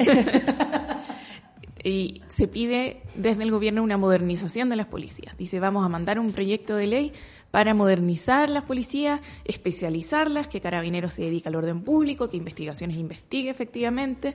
Em, pero ese no es el tema que se está hablando ahora necesariamente. Entonces, de nuevo, vemos una brecha entre la conversación que está teniendo la ciudadanía y los proyectos de ley que está proponiendo el gobierno, y eso nos preocupa eh, independientemente del signo político del gobierno que sea. Sí, por supuesto. Porque debilita Obvio. la confianza de la ciudadanía en la democracia. Y cuando eso pasa, y sobre todo a puertas de un proceso tan importante como el proceso constituyente, eh, corremos serios riesgos de que no solo quedemos como estábamos, sino que más debilitados. Exacto, y con la historia de Chile es es, es peligroso, es, es muy fuerte aquello. Bueno, este año eh, se añadió también una nueva sección del estudio que mide el avance en el Congreso de los anuncios eh, hechos por el gobierno en el marco de las recientes movilizaciones, porque el Congreso también es el que tiene que llevar a cabo este, este programa. Se acepta o no se acepta, según las propuestas y todo. ¿Qué está pasando? El Congreso además eh, está igual de bajo en aprobación que el gobierno. No tiene ninguna credibilidad de parte de ninguno de nosotros, sobre todo porque lo que decíamos ahora, frente a los derechos humanos, por ejemplo, han sido o partícipes de estas leyes eh, barricada, el que baila pasa, que ya aparecen, o el del stickers, que acabo de ver. Del, que, del láser. Del, del láser y del stickers, bueno, del, del stickers que tú pegas en una pared. Entonces, eh, ¿qué, ¿qué pasa también ahí? Porque me, eh, es preocupante. La otra vez, cuando hablábamos, no sé, del, del pacto por la paz y todo aquello, eh, yo leía la monada y decían, yo no quiero que el Congreso decida, yo no quiero que el Congreso decida. Y finalmente el Congreso es lo único que tenemos. Si nosotros no nos involucramos y votamos o dejamos que votaran ciertas personas, y, y está ahí Camila Flores, ¿cachai? Eh, eh, creo que también como votantes es nuestra responsabilidad. Eh, entonces, ¿qué, ¿qué pasa? Porque hay, hay como una, una incomunicación muy grande entre la ciudadanía y lo que sucede en el Congreso con la importancia que este tiene. Sí, y ahí estamos atrapados un poco en una paradoja, porque claramente el nivel de confianza que tenemos en las instituciones es muy bajo, muy Claro. bajo, pero eso aleja a la ciudadanía. Y cuando la ciudadanía se aleja y mira para el lado, las personas que están dentro no sienten la presión de hacer Eh, lo que la ciudadanía les pide. Que es lo que hemos estado haciendo ahora, Sí. ahí presionando. Y, y el ¿funciona estudio demuestra que, Sí. que ha movido cosas. Entonces, Sí, por- más allá sí. que, claro, porque se hicieron 51 promesas, 35 de ellas no estaban en el programa, más allá de que nos gusten o no nos guste la calidad de estas promesas, pasaron cosas. Y eso aumenta la sensación de nosotros de nuestra efectividad política, cuánto como ciudadanos nos sentimos capaces de influir en el destino de todos y todas. Pero lo que pasa con el Congreso es que si nosotros dejamos de, de- de pescar y de mirar de pura rabia que sentimos, nunca va a ser la institución que nosotros soñamos. Eh, si nosotros no hacemos las cosas para reformarlo, y para reformarlo tenemos que meternos ahí mismo, pasar proyectos de ley, aprobar una nueva constitución, etcétera. Presionar si se está votando algún proyecto desde afuera, tanto por redes sociales, como uno también hablarle al mismo diputada que eligió y que sabe que por su distrito, hay gente que ni siquiera sabe cuál es su diputada o diputado de distrito. No, es difícil. Tenemos como serias deficiencias de formación cívica y se entiende si la gente tiene mil cosas que hacer y la vida diaria es súper, te presiona harto. Eh, pero lo que pasa es que si nosotros no lo reformamos y no estamos ahí, son las instituciones básicas de nuestra democracia. Y, y si queremos hacerlas mejores, más diversas, con más mujeres, eh, con más pueblos indígenas, etcétera, vamos a tener que estar ahí empujando, por más que no nos guste. Entonces, el llamado también que siempre hacemos desde Ciudadanía Inteligente es involucrémonos. Si no nos gusta, hagamos cosas. Acción colectiva. Nos movemos juntos. Eh, ese es el llamado. Por supuesto que sí, yo creo que en la calle se siente aún más.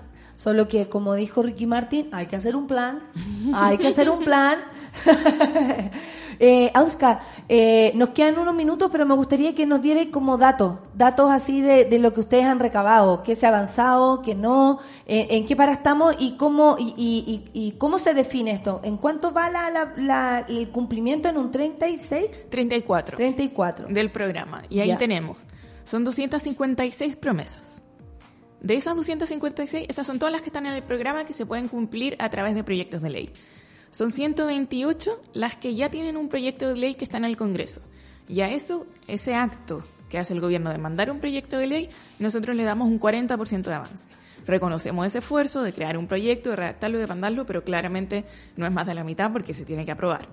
Después, cuando el proyecto pasa el primer trámite y se va a la otra cámara, dependiendo de dónde entre, para que esto lo revisen, Lo que hemos dado cuenta que va y viene en Va los y viene, va y viene, para allá, viene en para proyectos. Ahora pasa a la Cámara de Diputados, ahora vuelve a la senadora, Sí. ahora pasa Sí, generalmente son dos, pero también pueden ser tres. Si el proyecto cambia mucho en el segundo trámite, tiene que volver o irse a comisión mixta para que lo revisen de nuevo.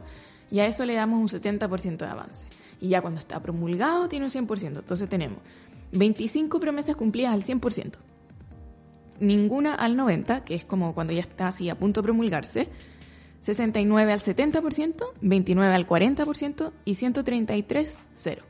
O sea, hay 133 promesas para las que todavía no se manda proyecto de ley. O sea, ni siquiera se tocan. No, y ahí... Y en dos años igual es difícil que se vayan a tocar, con toda la contingencia. Es difícil, es súper variable y depende de las prioridades y la agenda política. Este, este es un juego muy complejo entre ciudadanía, gobierno, oposición, congreso, que, que se está siempre moviendo. Entonces, Claro. hay cosas que nos preocupan y que sentimos que se tienen que mandar ya, como todos los proyectos de ley de las medidas antiabuso que anunció el gobierno con bombos y platillos, pero han pasado varios meses ya y todavía hay muchos que no se mandan.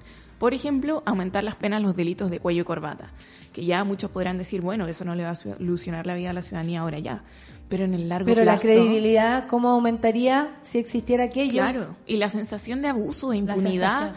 Respecto a las élites que tanto tiempo han usado mal su poder, claramente tenemos que empezar a tomar pasos. Es como cuando uno se pelea con un amigo y, y se manda alguna cagada. Hay que empezar a arreglarlo de a poco, de a Y poco. todos eso los son días. señal- y son señales, son señales que hay que dar a la ciudadanía. O sea, hay mucha gente que dice, es que la ciudadanía tiene que confiar más.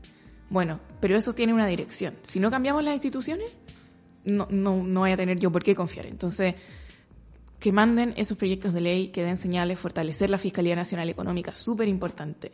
Mandar el proyecto de ley que sanciona la colusión más fuerte los eh, bienes de primera necesidad, súper importante. Al final, todos estos eh, delitos de cuello y corbata, o como se les quiera llamar, terminan afectando más a la gente que tiene menos.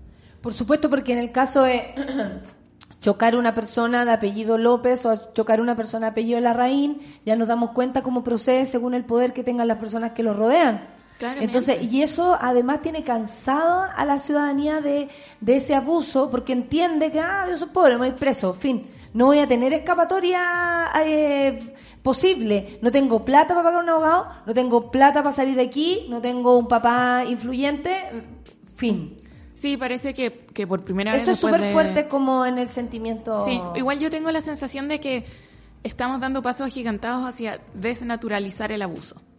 O sea, claramente la ciudadanía chilena tiene paciencia, lo hemos demostrado, pero también llega un límite. Entonces, ya estamos cada una y cada uno sintiéndonos más poderosos y más empoderados y decir, bueno, yo no quiero que esto pase más, quizás si no se resuelve para mí, que se resuelva para las generaciones que vienen, pero, pero vamos a organizarnos como ciudadanía a participar en política de la forma que sea y la que más me acomode para cambiar lo que está mal. Exacto. ¿Qué viene ahora para Ciudadanía Inteligente? Porque vienen ya estos dos años, en fin, eh, podríamos hacer comparativos con Bachelet y todas las cosas, pero más allá de eso, ¿qué viene para ustedes? ¿Cómo eh, van a estar encima de qué? O sea, han, han participado incluso en juicios y cosas así, ¿ahora en qué están? Sí, ahora estamos full proceso constituyente. Somos parte de una alianza que se llama Ahora nos toca, que son más de 700 organizaciones de la sociedad civil, que estamos promoviendo contenidos de formación cívica para toda la gente y que la gente pueda hacer sus cabildos, juntarse, hablar, decidir con buenas metodologías lo que viene para adelante. Y en América Latina, que nosotros también trabajamos en la región, eh, sí, somos pulentos. Obvio, ya han Ah, avanzado un montón. Sí, sí. Sí. Así que estamos ahí poniéndole el hombro a trabajar con muchas eh, alcaldías y enseñarles como herramientas digitales de gobierno transparente y apertura para empezar a construir son distintas áreas en definitiva las que abarcamos desde la ciudadanía, desde los gobiernos a ir avanzando a poquito hacia repartir mejor el poder. Sí, porque cuando pensamos no hemos conseguido nada, eh, eh, es dudoso también, porque hemos conseguido esto, el estar eh, a caballo de, de, de las demandas, eh, estar, arri- eh, estar en la calle, que creo que es la ganancia más grande que hemos tenido, pero también de abrir los ojos y saber lo importante que es la participación de cada uno. En un momento ustedes estaban bien solos, caso Penta eran como ustedes, dos personas más, Sí. eh, y, y nada, y ahora yo creo que esta ciudadanía, más esto, eh, esta eh, sociedad civil que se organiza y además la gente que opina, que se mete a, ver del dicho al hecho eh, punto CL y dice, a ver, yo quiero saber cómo va esto, me, me compete, me importa. Sí, o sea, nosotros del- este, es un momento crucial, es un momento complejo en Chile y en toda América Latina. Es triste en muchos sentidos y duele, pero también es increíblemente esperanzador, así que ahí estamos. Exactamente. Muchas gracias, Auska, por haber venido A ustedes. otra vez. Le mandamos eh, muchos saludos a Ciudadanía Inteligente. Le decimos a la gente que se meta tanto a la página de Ciudadanía Inteligente como del dichoalecho.cl para que revisen, para que lo conversen. A las profesoras, profesores también les puede servir para hacer cuadros comparativos, entender lo que está pasando. Es una herramienta. De todas maneras, y a disposición de la ciudadanía para que nos contacten y lo que necesiten, aquí estamos. Muchas gracias. Nos vamos y nos vamos de una. Les agradezco como nada por estar del otro lado. Volvemos mañana con más ánimo que nunca. Ya lo verán. Café con nata en su vela. Eso fue Café con Nata. Gracias por ser parte de esta comunidad y hacer de Mordor un lugar más apacible.